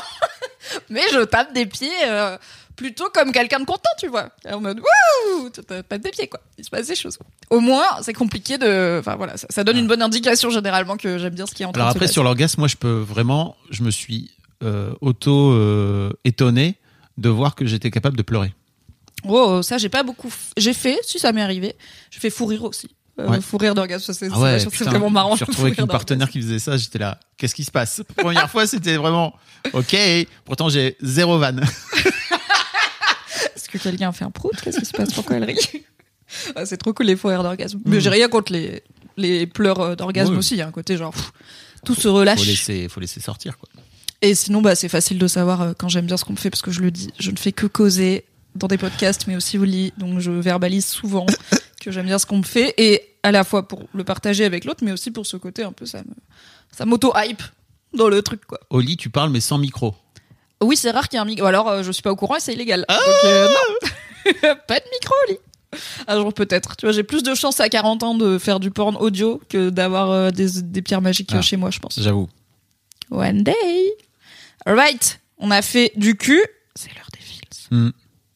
C'est quoi tes fils Ah là là, bah j'en ai. En fait, euh, je comptais pas en parler euh, tout à l'heure, mais je, je, je, je suis à nouveau dans une sorte de maelstrom euh, amoureux, tu vois, euh, qui est en plus euh, même pas foncièrement amoureux, mais juste dans ma relation, dans mes relations amoureuses, euh, où j'en ai parlé tout à l'heure très rapidement, mais globalement, je suis dans un, je suis aujourd'hui, je, je me retrouve face à des femmes qui passent en permanence leur temps à douter de la légitimité de tout ce que je peux leur dire, À douter de ta sincérité, ma sincérité, de de pouvoir te faire confiance euh, et Ouais. compter sur toi à plein de niveaux. et globalement ça amène à des à des prises de tête de alors je crois que ça vient de moi parce que forcément il y a aussi un truc où je vais chercher entre guillemets quelque part ces femmes Euh, mais c'est étonnant parce que euh, c'est des femmes avec qui on a plein de discussions euh, très chouettes d'une manière générale mais c'est vrai qu'il y a y a euh, celles qui me plaisent le plus, en général, elles sont aussi dans un truc de frérot. bah, comme je disais tout à l'heure, en fait, j'attends de voir s'il y a pas un psychopathe caché derrière toi, quoi. Tu vois, donc je suis là. globalement, ça flingue le lien, quoi. Tu vois, ça m'intéresse pas. Je suis pas non plus dans un truc de non mais t'inquiète pas, je vais faire en sorte de te montrer. hein. Non, non, il y a, des limites à ça quand même, mais ça vient quand même euh, abîmer. euh, le, le, lien et l'idée même que je peux avoir de des liens que je peux que je peux créer avec les femmes quoi tu vois et Est-ce que toi, t'as as un peu de ça? C'est-à-dire, je pense que quand on rencontre quelqu'un, quand on commence une relation, surtout avec quelqu'un qu'on connaissait pas Mhm. forcément avant, euh, bah il y a toujours le risque entre guillemets que la personne fasse semblant d'être quelqu'un qu'elle n'est Oui. pas. Donc ça peut aussi être quelque chose qui est dans ta tête, probablement de façon un peu moins euh, présente que pour malheureusement des femmes qui ont aussi un truc de protection par Oui. rapport à des violences subies par les Oui, hommes. en plus ça, Mais toi aussi, tu pourrais te dire, bah meuf, euh, moi aussi, je viens de te rencontrer. Si ça se trouve, t'es en train de me bullshit et de faire semblant d'être comme ci ou comme ça pour me plaire. Mais tu te le dis pas. mais non Donc, qu'est-ce qui fait, à part euh, le, le patriarcat, bien sûr. Bah, le- Euh, mais je suis une femme et je pense pas être dans cette dynamique. Je pense être comme toi, tu vois, où je suis là en mode, oui, il y a pas de risque zéro que la personne soit pas sincère sur qui elle est. Et si c'est un mec, ça peut se manifester différemment de si c'est une femme. Mais je suis pas, euh, j'attends pas que le mec se révèle, tu vois. Je suis pas en mode, ah ah, sous le masque il y avait un salaud. Je suis là, non, j'es- j'espère juste que ça va pas arriver, mais j'y pense pas tout le temps, tu vois. bah euh, en fait mais encore une fois je, je dis tout ça mais je peux même pas les blâmer c'est à dire que je les blâme surtout Ah pas non, je suis non, bien plutôt sûr. dans un Ouais. truc de ah bah merde en fait ton vécu c'est ça ton ton ton histoire à toi c'est globalement des mecs qui te l'ont fait à l'envers quoi. Et, en fait je comprends. Je suis même pas du tout en train de juger. Je suis juste c'est un peu un constat un peu triste de ah ouais ok. Donc euh, globalement on en est là et et c'est dur pour elle à ce moment-là de venir prendre ce que je dis pour argent comptant. Euh, et donc ça me met aussi dans une position de euh, bon bah je suis quelque part tu me demandes de te de te prouver tu vois et en fait j'ai pas envie d'être là-dedans ça m'intéresse tellement Et pas est-ce que, au lieu de prouver, parce que je suis d'accord que, en fait, prouver que t'es Je- sincère, déjà, c'est horrible. Bah oui, et puis c'est, c'est, pas une position je euh, peux rien faire confortable, mais en plus, voilà, comment tu prouves un truc qui, comment tu prouves l'absence d'un truc, l'absence d'un mensonge, Oui. tu vois, ça se fait juste Hmm. avec le temps et avec euh, les actes aussi, tu vois. Si tu dis, euh, oui, oui, euh, moi je serai toujours là pour toi et que la go, à chaque fois qu'elle a besoin de toi, t'es pas là, Ouais. bon, bah voilà. Oui. Est-ce que plutôt que prouver, vous avez essayé de trouver des trucs pour rassurer, de, ok, qu'est-ce qui pourrait te rassurer sur le fait que, bah, je vais pas te la faire à l'envers, est-ce qu'il y a des petits trucs qui pourraient, euh, voilà, euh, ouais, Bah, te- en fait j'ai même pas envie de rentrer là-dedans parce que moi j'ai juste envie de lui dire mais je vais juste être comme je suis et puis on verra bien ce qui se passe. Mais globalement généralement il y a même pas le temps de, de laisser le temps le, le temps au truc de se faire puisque de base le le lien il est déjà un peu corrompu tu vois à la base donc euh, si je passe si tu passes ton temps en permanence à douter de ce que je suis en train de te dire c'est dur de mettre en place une une relation de confiance quoi tu vois et, Oui, bien sûr. et en plus je suis un peu dans moi je suis dans la team où je fais je donne ma confiance aux gens à 100% vraiment et en fait après je te l'enlève si jamais tu si jamais tu, tu me fais de la merde. Euh, mais je suis pas. qui est rare comme mode de fonctionnement.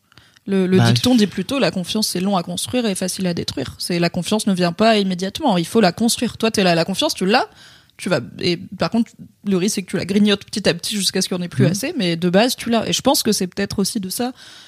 Je pense que Oui. plein, en tout cas la façon dont on apprend à faire confiance aux gens c'est vas-y mollo protège-toi et ouvre-toi petit à petit. Toi t'es là en mode Hello, j'ai pas mis de slip, je suis tout nu devant toi, c'est moi.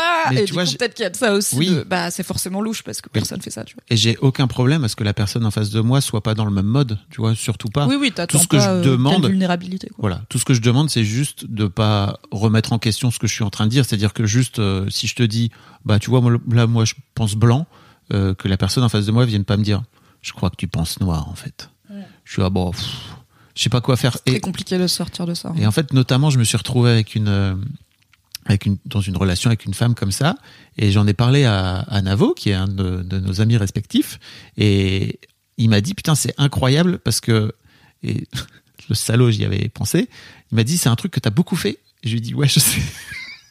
De partir du principe que tu sais ce qu'il y a dans la tête Ouais. des gens. Je crois, il y a genre 10 piges en arrière, un peu plus, quoi, tu vois.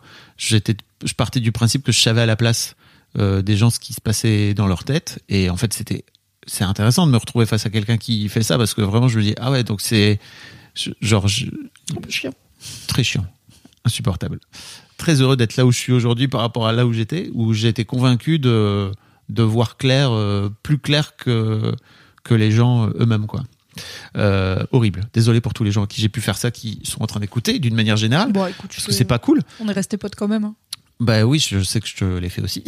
Oui, mais c'est pas pour te. Enfin, c'est pas un reproche. Et en plus, on, on en a parlé. Tu vois, je me souviens que j'avais aussi la possibilité de, de, de, de pas entre guillemets me te laisser faire. Et euh, je me souviens de plusieurs discussions où j'étais là. En fait, arrête de croire que tu sais ce qu'il y a à la fin de ma tête parce que toi, t'arrives à Z et moi, j'allais à 4. Donc, arrête de me dire Z et comme ça, on, on accélère. Tu vois, genre laisse-moi faire ma vie tranquille. Mm. Donc, euh, c'est aussi intéressant. mieux quand on peut en parler. Mais donc ouais, voilà, c'est c'est c'est c'est amusant cette euh, c'est amusant slash euh, très challengeant cette cette situation et et en fait je sais même pas quoi faire avec. Juste, je crois qu'il faut que je lâche prise et que je me dis que ça viendra quand ça viendra et que c'est ok quoi, tu vois. euh. Oui, c'est, je pense, que c'est aussi ce qui est compliqué avec euh, le, célibat, le dating, la séduction. Et en même temps, ce qui est rassurant, c'est que il suffit de bien tomber une fois, tu vois. Et potentiellement, ça dure pour tout le reste de la vie. Et c'est pas que t'es mal tombé, mais c'est que visiblement, vous étiez pas aligné sur là où vous en êtes dans votre vie et votre rapport aux autres avec euh, ces différentes femmes.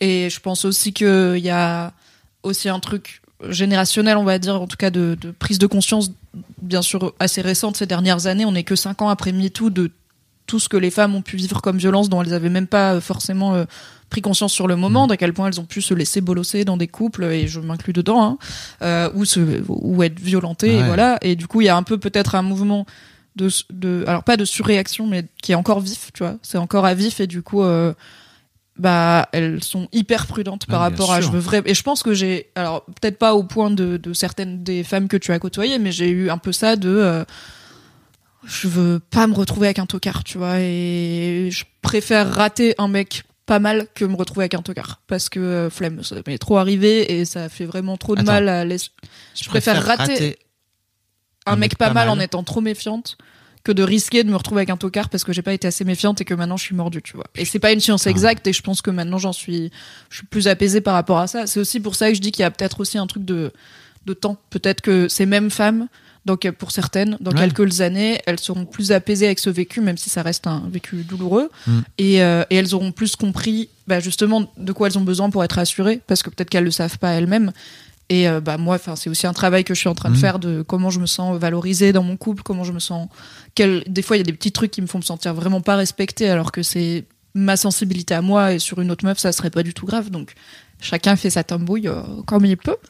Euh, mais peut-être qu'il y a, voilà, peut-être que dans quelques années, il y aura moins ce truc à vif. Et après, bah, peut-être qu'il y a des, des femmes qui écoutent le Fabien Mimi Show et qui se reconnaissent dans cette méfiance, euh, si elles veulent venir en parler euh, sur Discord ou quoi euh, avec nous, euh, c'est c'est toujours intéressant de savoir un peu bah, comment ça se passe en face et, et comment on peut faire pour que ça se passe mieux. Quoi. Globalement, le vivre ensemble, mieux se parler, comment être rassuré Est-ce que pourquoi ces femmes elles sont dans des dynamiques de séduction alors que de toute évidence pour l'instant elles n'ont pas confiance dans les hommes? Bah du coup pourquoi elles datent? Pourquoi elles sont pas solo? Tu vois, c'est plein de questions qui sont chouettes à, à poser. Ouais, après, je sais pas si c'est parce qu'elles sont dans des.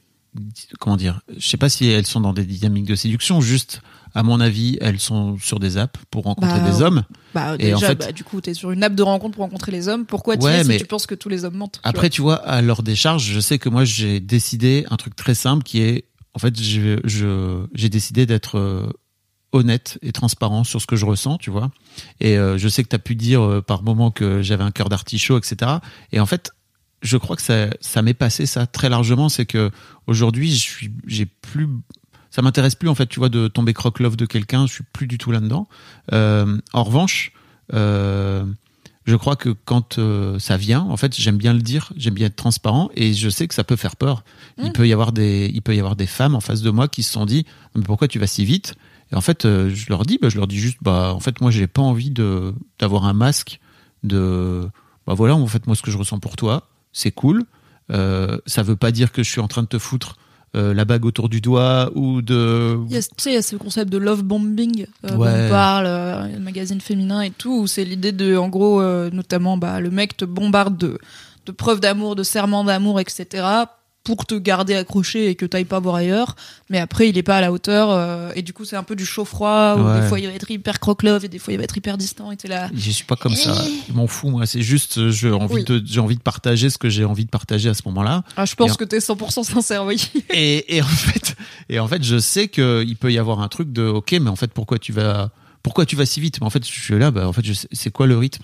Ouais, mais un jour, tu trouveras, c'est pour ça Oui, le truc ça. de, Oui, je, Il suffit d'être chanceux une fois. Un Oui. jour, tu trouveras la meuf qui fait, ou peut-être même la meuf qui te dira je t'aime plus, encore plus vite que Ouais. toi et tu seras là, ah! Et vous ferez le même des Spider-Man en mode, ah! Et après, vous serez heureux forever. ça viendra. Yes. Mais je pense qu'il y a moyen que ça fasse des discussions intéressantes sur le Discord. Grave. Donc, euh, n'hésitez pas à le rejoindre si vous n'y Mm. êtes pas encore et que le sujet vous intéresse. Parce que bon, fait. on peut aussi débattre en commentaire Instagram, mais on va pas se mentir, c'est moins opti, hein, c'est très chiant. C'est très chiant. Aucun intérêt. Tout à fait. Et toi, Mimi? Écoute, euh, écoute, je suis, je continue ce petit ride euh, dont je vous avais déjà parlé de gu- guérir des blessures de mon adolescence que j'ignorais. Donc j'avais euh, chapitre 1, euh, j'ai reparlé à un ex du lycée Mhm. pour comprendre pourquoi notre relation avait fini par, par tourner en autre boudin et, et comprendre que c'est pas, c'était pas ma faute. Et ça m'a fait plus de bien que ce que je pensais. Et là, bah, j'ai eu la chance récemment d'avoir une, une adolescente de mon entourage qui a bien voulu se confier à moi et me demander des conseils parce qu'elle commence euh, elle aussi les antidépresseurs. Euh, elle est suivie par une euh, par une généraliste, par une thérapeute, donc elle est un peu dans le même parcours que moi et elle prend les mêmes antidépresseurs que Mhm. moi, Euh, sauf qu'elle elle en est au tout début, ça fait vraiment quelques jours. Et donc elle voulait à la base savoir un petit peu à quoi s'attendre en termes de quand est-ce que ça va faire effet, comment ça va faire effet, tout ça. Et puis ah, en vrai, on est resté une heure et quelques à parler de bah qu'est-ce qui va, qu'est-ce qui va pas, dans quelle situation elle se sent bien, qu'est-ce qui la stresse, de se donner un peu des tips de bah tu vois moi je fais je me motive un peu en faisant ça et après ça piège un peu mon cerveau et au final je me motive à faire plus de trucs que prévu. Donc bah c'est aussi euh, voilà c'est on a moins d'énergie que d'habitude quand on est en dépression. Donc euh, essayer de la canaliser dans des trucs qui nous font vraiment du bien c'est c'est quelque chose qui s'apprend et euh, j'étais très contente d'en parler avec elle parce que euh, je pense que à son âge, donc euh, elle est en, elle a 16-17 ans. euh, moi, j'étais en dernière année de lycée euh, et j'étais aussi très très mal. C'était l'année de ma crise d'ado, donc gros conflit avec mes parents. euh, J'avais euh, cette relation compliquée avec le gars où au final j'étais là, on est ensemble ou pas. Je me suis retrouvée euh, juste après le bac à vivre toute seule et c'était mon choix et mon privilège parce que j'avais très envie de me barrer de ma ville, de chez mes parents et tout, mais j'étais pas hyper prête à vivre solo. Et avec le recul, je pense que j'étais dans une phase de dépression euh, assez assez vénère euh, pendant voilà mon- dernière année avant le bac et première année post-bac. Et euh, bah en fait, j'avais pas du tout les outils pour en parler. Alors pour le coup, je sais que j'aurais pu demander à mes parents de m'emmener chez un psy, mais ça m'est juste pas passé par la tête. C'est pas une éducation que j'avais et ils me l'ont pas spontanément proposé. Euh, je j'avais pas des ressources sur internet comme on peut en avoir maintenant pour dédiaboliser la santé mentale et tout, et j'avais juste aucune idée de ce qui m'arrivait et du coup bah j'ai fait comme j'ai pu c'est-à-dire euh, bah c'est notamment un des moments où j'ai commencé à boire beaucoup donc euh, voilà on y est euh, 15 ans après à gérer ça avec euh, avec ma médecin mais c'est OK c'est mon parcours. Et en fait j'étais très touchée de pouvoir euh, bah parler à une ado qui se retrouve dans une situation à laquelle dans laquelle je retrouve un petit peu l'ado que j'étais et de pouvoir lui apporter un peu l'aide que j'aurais en tout cas une partie de l'aide que j'aurais aimé avoir, et de voir aussi que bah de par le fait qu'on est de générations différentes et qu'elle a du coup accès à des ressources différentes, elle a déjà euh, tellement de ressources pour aller mieux beaucoup plus vite que moi, tu vois, elle a beaucoup moins de, de tâtonnage puisque bah déjà elle est suivie, elle a des médicaments, elle sait que les antidep c'est ok, c'est pas genre euh, c'est pour les fous, Euh, elle sait, elle, peut me parler, je sais qu'elle a d'autres gens à qui elle parle, elle a accès à plein de, de ressources et de vulgarisation sur la santé mentale, elle a bah par exemple elle a un peu du mal à réviser ses cours, mais bon bah au moins elle a tu vois de la vulgarisation sur internet etc. Alors faut, Ouais, faut choisir incroyable. ses sources, Mm. mais moi quand j'arrivais pas à réviser mes cours d'histoire, euh, j'avais pas Nota Bene ou Manon Bril euh, pour m'expliquer différemment en quoi c'est intéressant la révolution industrielle. Donc euh, voilà, c'est je suis ça guérit un peu un truc de je suis contente de pouvoir aider une ado qui galère comme moi je galérais à ce moment-là. Et euh, en même temps, je suis contente de voir que alors je sais que c'est pas tout le monde hein, et que c'est un exemple euh, parmi parmi plein d'autres mais que en tout cas il y a de plus en plus d'ados qui ont accès à ce genre de d'ados et de gens en général hein, qui ont accès à ce genre de sensibilisation et qui peuvent reconnaître que ok là ça va pas et j'ai le droit de demander de l'aide et de et c'est pas une fatalité et je suis pas obligée de me dépatouiller tout seul comme je peux ce qui est généralement euh, pas simple donc euh, voilà ça m'a fait des petits fils sur Ah, c'est cool. un petit câlin à la mimi de terminale Mhm. euh, en passant Je me demande à quel point, euh, alors ta génération et ma génération encore plus sans doute, euh, on s'autorisait à, à se regarder et à se dire comment comment je vais en termes de santé mentale? C'était même pas un sujet. Quoi, c'était pas un sujet, ou en tout cas pas pour moi. Après, euh, bah aussi, je suis une- peut-être parce que je suis une, une fille, euh, une femme. Il y avait un truc un peu de glamourisation du mal-être. Tu vois, j'avais des skyblogs avec des poèmes torturés. Donc il y avait en statut MSN, tu mettais des chansons tristes. Enfin, il y avait un truc de signaler au monde que ça va pas, mais parce que aller pas bien aller, c'est Oui. un peu c'est c'est être intéressant, c'est être en plus, tu vois, voilà, j'étais dans un lycée option artistique, machin, donc ça fume des roulés, ça regarde des films, le cuirassé Potemkin, et puis ça lit Dostoïevski, tu vois. On était pas dans, ouh, la Starac! Donc il y avait un peu un truc de, au moins, de pouvoir assumer que ça va pas, tu vois, d'écouter des poètes maudits et de dire, ouais, Mhm. moi aussi j'ai trop d'émotions comme Amy Winehouse. Mais il y avait pas forcément les outils pour déjà définir ce qui est de la sensibilité, de la tristesse, ok, et ce qui est trop. Et euh, bah, quand on veut aller mieux, comment on fait, quoi. Puis il y a une forme de masque aussi. De, Oui, bien sûr. Ça, ça- finit par être un rôle que tu es en train de jouer. Est-ce que vraiment tu vas, tu vas mal, tu vas, tu vas bien Oui, qui je suis, Euh, si je vais bien, euh, est-ce qu'ils vont me prendre pour, Oui. tu vois, si je suis juste, demain j'arrive toute contente en mode, wow, trop bien, il y a le nouveau Harry Potter qui est sorti, Euh, bah, mes potes euh, poseurs de cinéma soviétique, peut-être qu'ils vont me juger, et puis les accessoires qui vont avec, la clope, l'alcool, tout ça.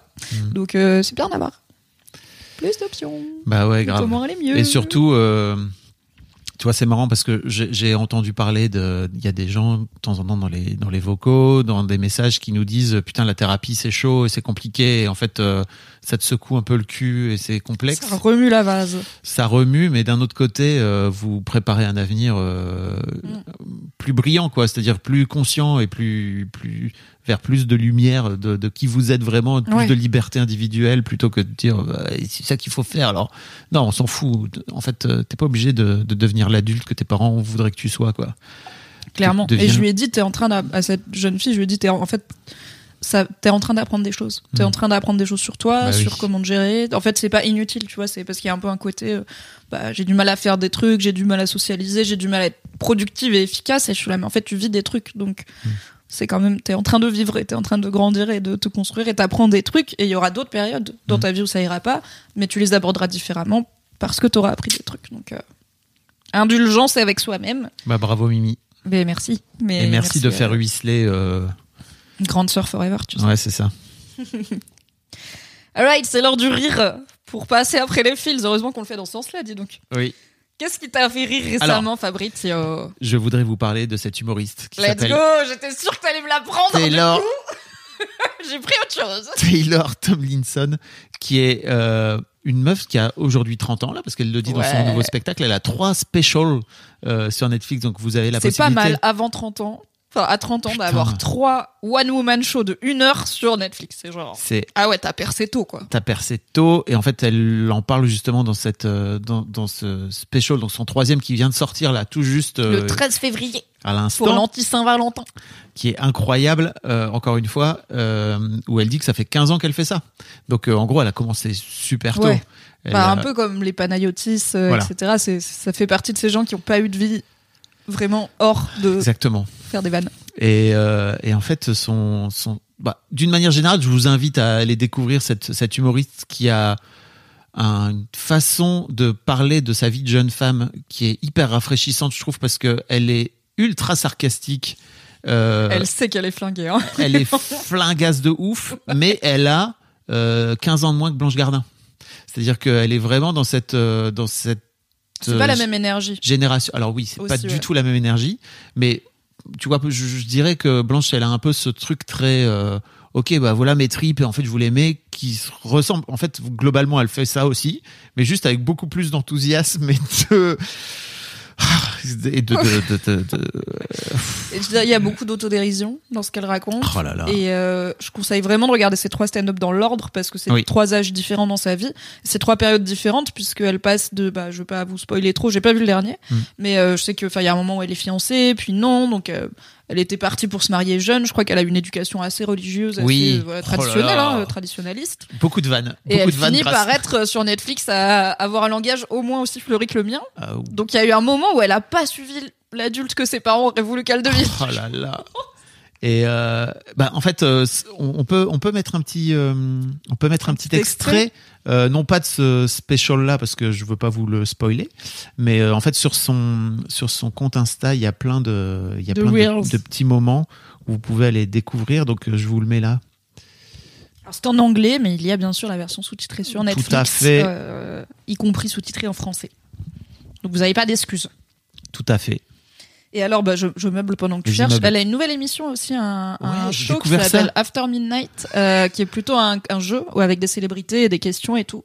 J'ai regardé le premier, j'avoue que j'ai pas trop trop aimé, donc je suis pas sûre que je vais être hyper assidue. Mais c'est marrant de l'avoir s'essayer à un autre exercice qui est l'animation d'un jeu et Oui. pas du tout euh, du one woman show. euh, Bah, il y a un extrait du, du show sur son sur son Insta où il y a quelqu'un qui est en train de réfléchir, qui est en train de sur TikTok en fait qui est en train de dire mais ils l'ont kidnappé en gros ils l'ont obligé à signer ça et tout et en fait elle dit non pas du tout moi je voulais pas faire un talk show je Mm. voulais faire un jeu un jeu télévisé où euh, Genre Burger Quiz, quoi. Elle a vraiment ce rôle d'animatrice. Ouais. Elle est pas là pour euh, faire des vannes et c'est d'autres plutôt gens drôles qui sont invités et qui sont là Exactement. pour euh, animer, amuser la galerie. alors Let's go Taylor. elle a, elle a tellement un million et, elle a un million et demi de followers elle c'est un connard Ouais. c'est un connard elle est incroyable et son show Cette tête là, je la connais cette tête trop chiante. je Elle- trop. dans le dans, dans son premier spectacle, hein, si je me trompe pas, juste pour dire, elle euh, elle parle du de la mort de sa mère et en fait euh, elle en parle avec une un recul où en fait elle fait une première vanne qui est un peu hardcore, tu vois. Elle dit bon. Ok, si là vous êtes mal à l'aise, faut sortir les gars parce que là on est parti pour 10 minutes de blagues sur la mort de ma mère. Let's go. Je l'aime trop. Et surtout son rapport à au mec, la façon dont Ouais. elle parle des mecs, c'est vraiment Au mec, au sexe, euh, le- fait d'être une femme et tout, c'est trop bien. Guys my age, not that careful. I don't know if any of you have tried to get a 20 something dude from a dating app to wear a condom lately, but it's sort of like trying to convince a five year old to put a jacket on over his Halloween costume. It's like, no, you're gonna ruin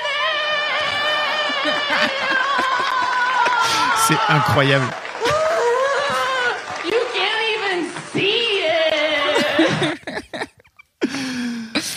C'est un sketch où elle dit qu'il est aussi difficile de convaincre un, un homme, euh, un De jeune 20 homme ans. moderne de mettre une capote que de convaincre un enfant de 5 ans de mettre une veste par-dessus son costume d'Halloween. Et ensuite, elle fait une imitation. Tu vas le flinguer. le gâcher, on voit rien maintenant. Petit échantillon de Taylor Tomlinson. Exactement. Je vous en dis pas plus. Allez regarder. Effectivement, faut regarder les trois spectacles. Enfin, vous avez genre trois heures devant vous de rigolade. Et franchement, c'est assez dur pour moi de regarder des specials sur Netflix d'une manière générale ou des spectacles Mm. à la télé parce que je trouve que bah, pour le coup, je suis bon public j'aime bien rire. Mais c'est vrai, confirme. mais c'est vrai que euh, il y a un truc de distance en fait euh, dans, dans quand ça se passe dans la Ouais. télé qui marche moins bien que quand euh, bah, t'es Toi, dans la salle. vu beaucoup de stand-up euh, Oui. en live, quoi, sur, dans la salle, et du coup, tu. Bah, t'es un peu engrainé aussi par l'ambiance de la salle, les gens qui rient, etc. Et j'ai du mal, moi, d'une manière générale. Et Taylor Tomlinson fait partie des, des rares à vraiment me faire rire à haute voix devant ma télé hier. J'ai ri, ça m'a fait rire, elle m'a fait marrer, c'était incroyable. Donc euh, allez voir, allez découvrir si vous ne la connaissez pas. Et si vous la connaissez déjà, bah il y a le nouveau qui y a est un sorti, nouveau quoi. spectacle. qui s'appelle Have It All, où elle parle justement, où elle vient d'avoir 30 ans. Et en fait, euh, Est-ce qu'on peut le fameux you can have it all, donc Voilà. avoir euh, en tant que femme les enfants, la carrière, le succès, le mari. euh, can you have it all C'est la grande question. oui. Et si vous êtes une meuf, je vous invite à le regarder avec votre mec. Parce Yes. que elle parle aussi de, elle parle aussi du rôle du mec. C'est prévu. Très intéressant. Et écoute, on est pro euh, remercier les gens qui font de la curation dans ce podcast, donc un grand merci à mon pote Manu puisque c'est lui qui m'a fait découvrir euh, Taylor Tomlinson que je connaissais pas. Mais Et hier, je lui ai dit, est-ce que tu veux qu'on regarde ensemble le nouveau Taylor Tomlinson? Et il pensait que je parlais de son quiz là, de son jeu. Ah oui. Et il m'a dit, Pff, je peux... en vrai, t'es pas obligé de m'attendre. J'ai pas trop adhéré au premier. Et je lui ai dit, non, non, elle a un nouveau Netflix spécial. Et il m'a répondu, oh my god, oh my god, oh my god, oh my god, oh my god, let's go Donc vraiment, la fête. Ça plaît à Mimi, tout je le suis monde. désolé parce que je, je crois que je t'en ai pas, je te l'ai pas partagé. Parce que Ah mais je, ça je fait la, un, je la un connais depuis. moment. hein. Ok. Mais ah, peut-être que tu me l'as partagé, que j'ai pas cliqué parce que je suis un connard. C'est honnêtement une hypothèse à laquelle je crois Je personnellement. crois que a priori ça fait partie du genre. Ou alors je me dis, je vais plus partager des trucs euh, Ça sert à rien marrants à Mimi des parce qu'en fait elle en a rien à foutre. Je ne clique pas, ça ne sert à rien. Je ne veux pas mettre le son sur mon téléphone. Je ne vis pas comme ça. Voilà. J'ai demandé à la personne dont je vais vous parler la permission de parler d'elle, ok, Ok. Parce que dans le rire, il se trouve que ça concerne une personne spécifique qui est l'homme avec lequel je partage ma vie, Nodus Valentin. Encore? Déjà, je vous ai déjà expliqué qu'il est Oui, hilarant. il est Euh, hilarant. nous le sachons, ça n'a pas changé. Oui. Abonnez-vous à sa chaîne Twitch. Il est super, il est drôle, qu'est-ce qu'on se marre? Mais parfois, il est drôle malgré lui, en plus de son esprit brillant et vif. Comme vous le savez, je ne suis pas une personne particulièrement fan des fonctions corporelles. Euh, je n'aime pas trop parler de caca, je ne fais pas pipi euh, la, la porte ouverte.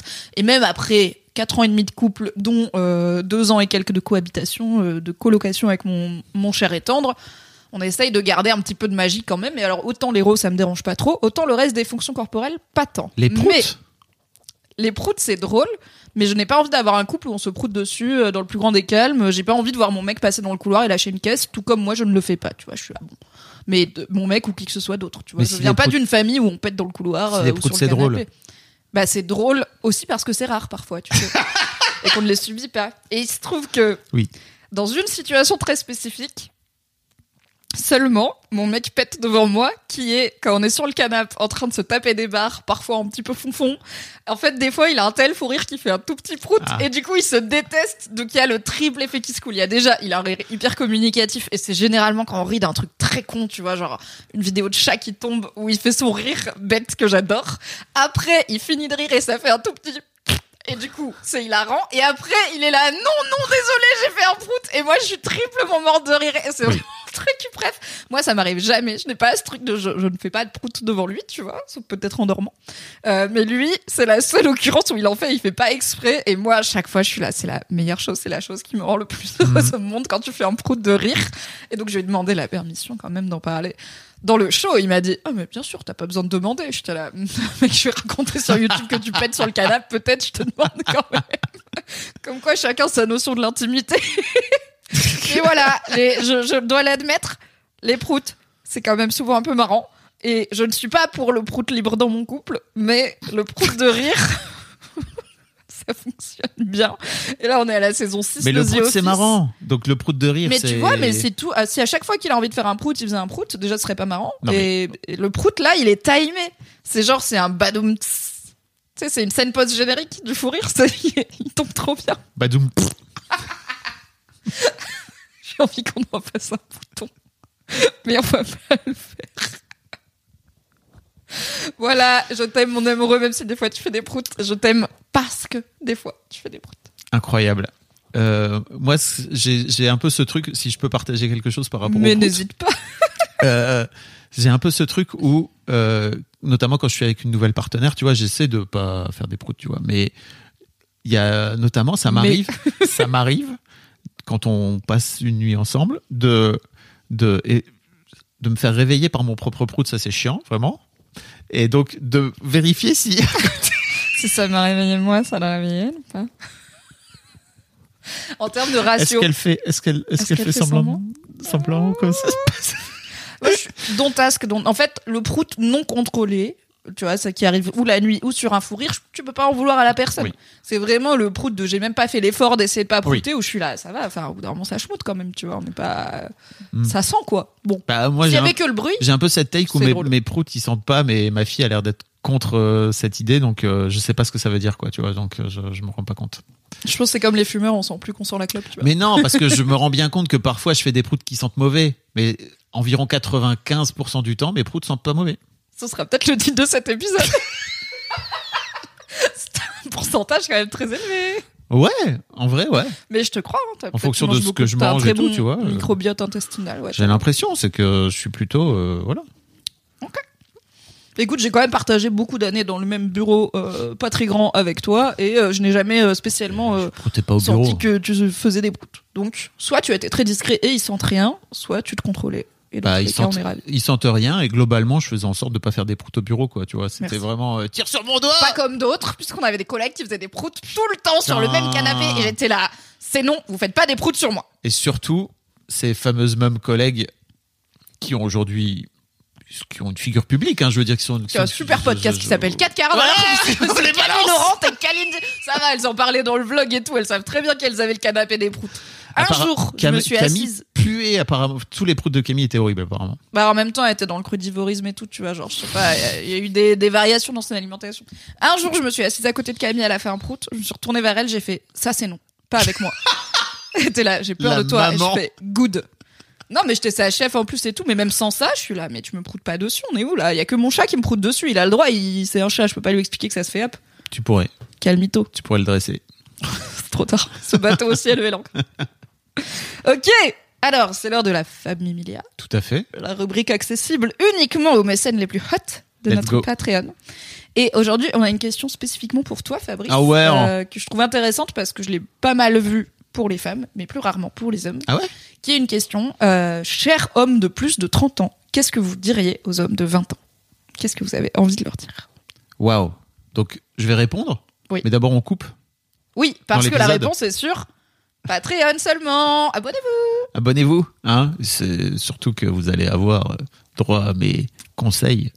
Les conseils du Éclairé. vieux sage. Et voilà.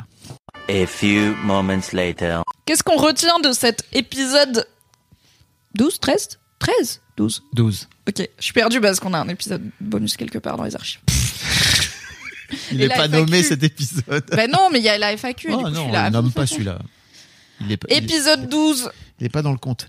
Épisode 12. euh, Qu'est-ce que je retiens? C'est que j'aime beaucoup euh, enregistrer le matin avec toi. Voilà. Bah écoute, je me disais c'est que c'était pas mal aussi. on, on a habitu- on a prévu nos enregistrements plus tôt pour le pour le mardi après-midi pour les jeux comme ça les gens savent.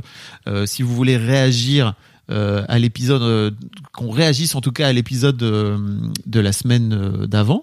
Euh, il faut que vous nous écriviez entre le lundi matin et le mardi midi parce que sinon is Vous pouvez nous écrire le dimanche si vous êtes abonné au Patreon et que vous recevez Merci, donc Mimi. l'épisode le forte. dimanche et pas le lundi en avance. J'ai mis un badoums. Euh, On va mettre un son de caisse enregistreuse. ah oui, Catching Ching. On va faire ça. Donc euh, ouais ouais voilà, j'ai trouvé ça cool euh, parce que ça permet de pouvoir démarrer la journée sur une autre dynamique, je trouve. Bah ouais, écoute, moi aussi j'ai tu trouvé t'es ça levé chouette. tôt et tout pour venir. et Ouais, tout. je me suis levé tôt, c'était cool. Je me suis levé tôt avec mon mec. Du coup, je l'ai motivé aussi à se lever tôt. Et euh, écoute, c'est pas mal. Peut-être qu'on va, ça peut devenir une habitude. Ouais. On verra. Euh, le, le risque, mais du coup, je vais voir aujourd'hui ce que ça donne, c'est que du coup, dans ma tête, je suis là. Ah, j'ai bien travaillé. Je peux ne plus rien foutre de la journée parce que je me suis levé tôt et j'ai fait des trucs. Ah yes. Euh, mon cerveau est un con. Je vais voir si j'arrive à le dompter. Alors que moi j'ai une grosse journée de travail qui m'attend. moi aussi sur le papier, mais j'ai pas de rendez-vous quoi. Je peux faire Oui. ce que je veux quand je veux. Oh là Mais là. non, il faut que je fasse ce que je dois quand je peux. À Et time après- of jouer à time of My time at Sandrock. Non, je vais pas allumer le Steam Deck en rentrant, sinon je vais vraiment rien branler. Et ce soir, euh, petit re- resto de Saint-Valentin avec Ah mon amoureux.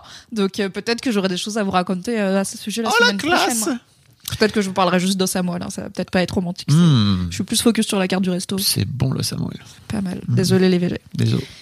Des bisous. Des bisous. Rendez-vous À la semaine prochaine. prochain ou Dimanche. dimanche pour les patrons. sur Patreon. Et merci pour tout, d'être Oui. de plus en plus nombreux et nombreuses. Merci pour les chiens, merci pour les fanarts, merci pour les réactions, les questions, Trop bien. bouche à oreille. Oui. Merci, on vous love. Des bisous. Salut. Bisous.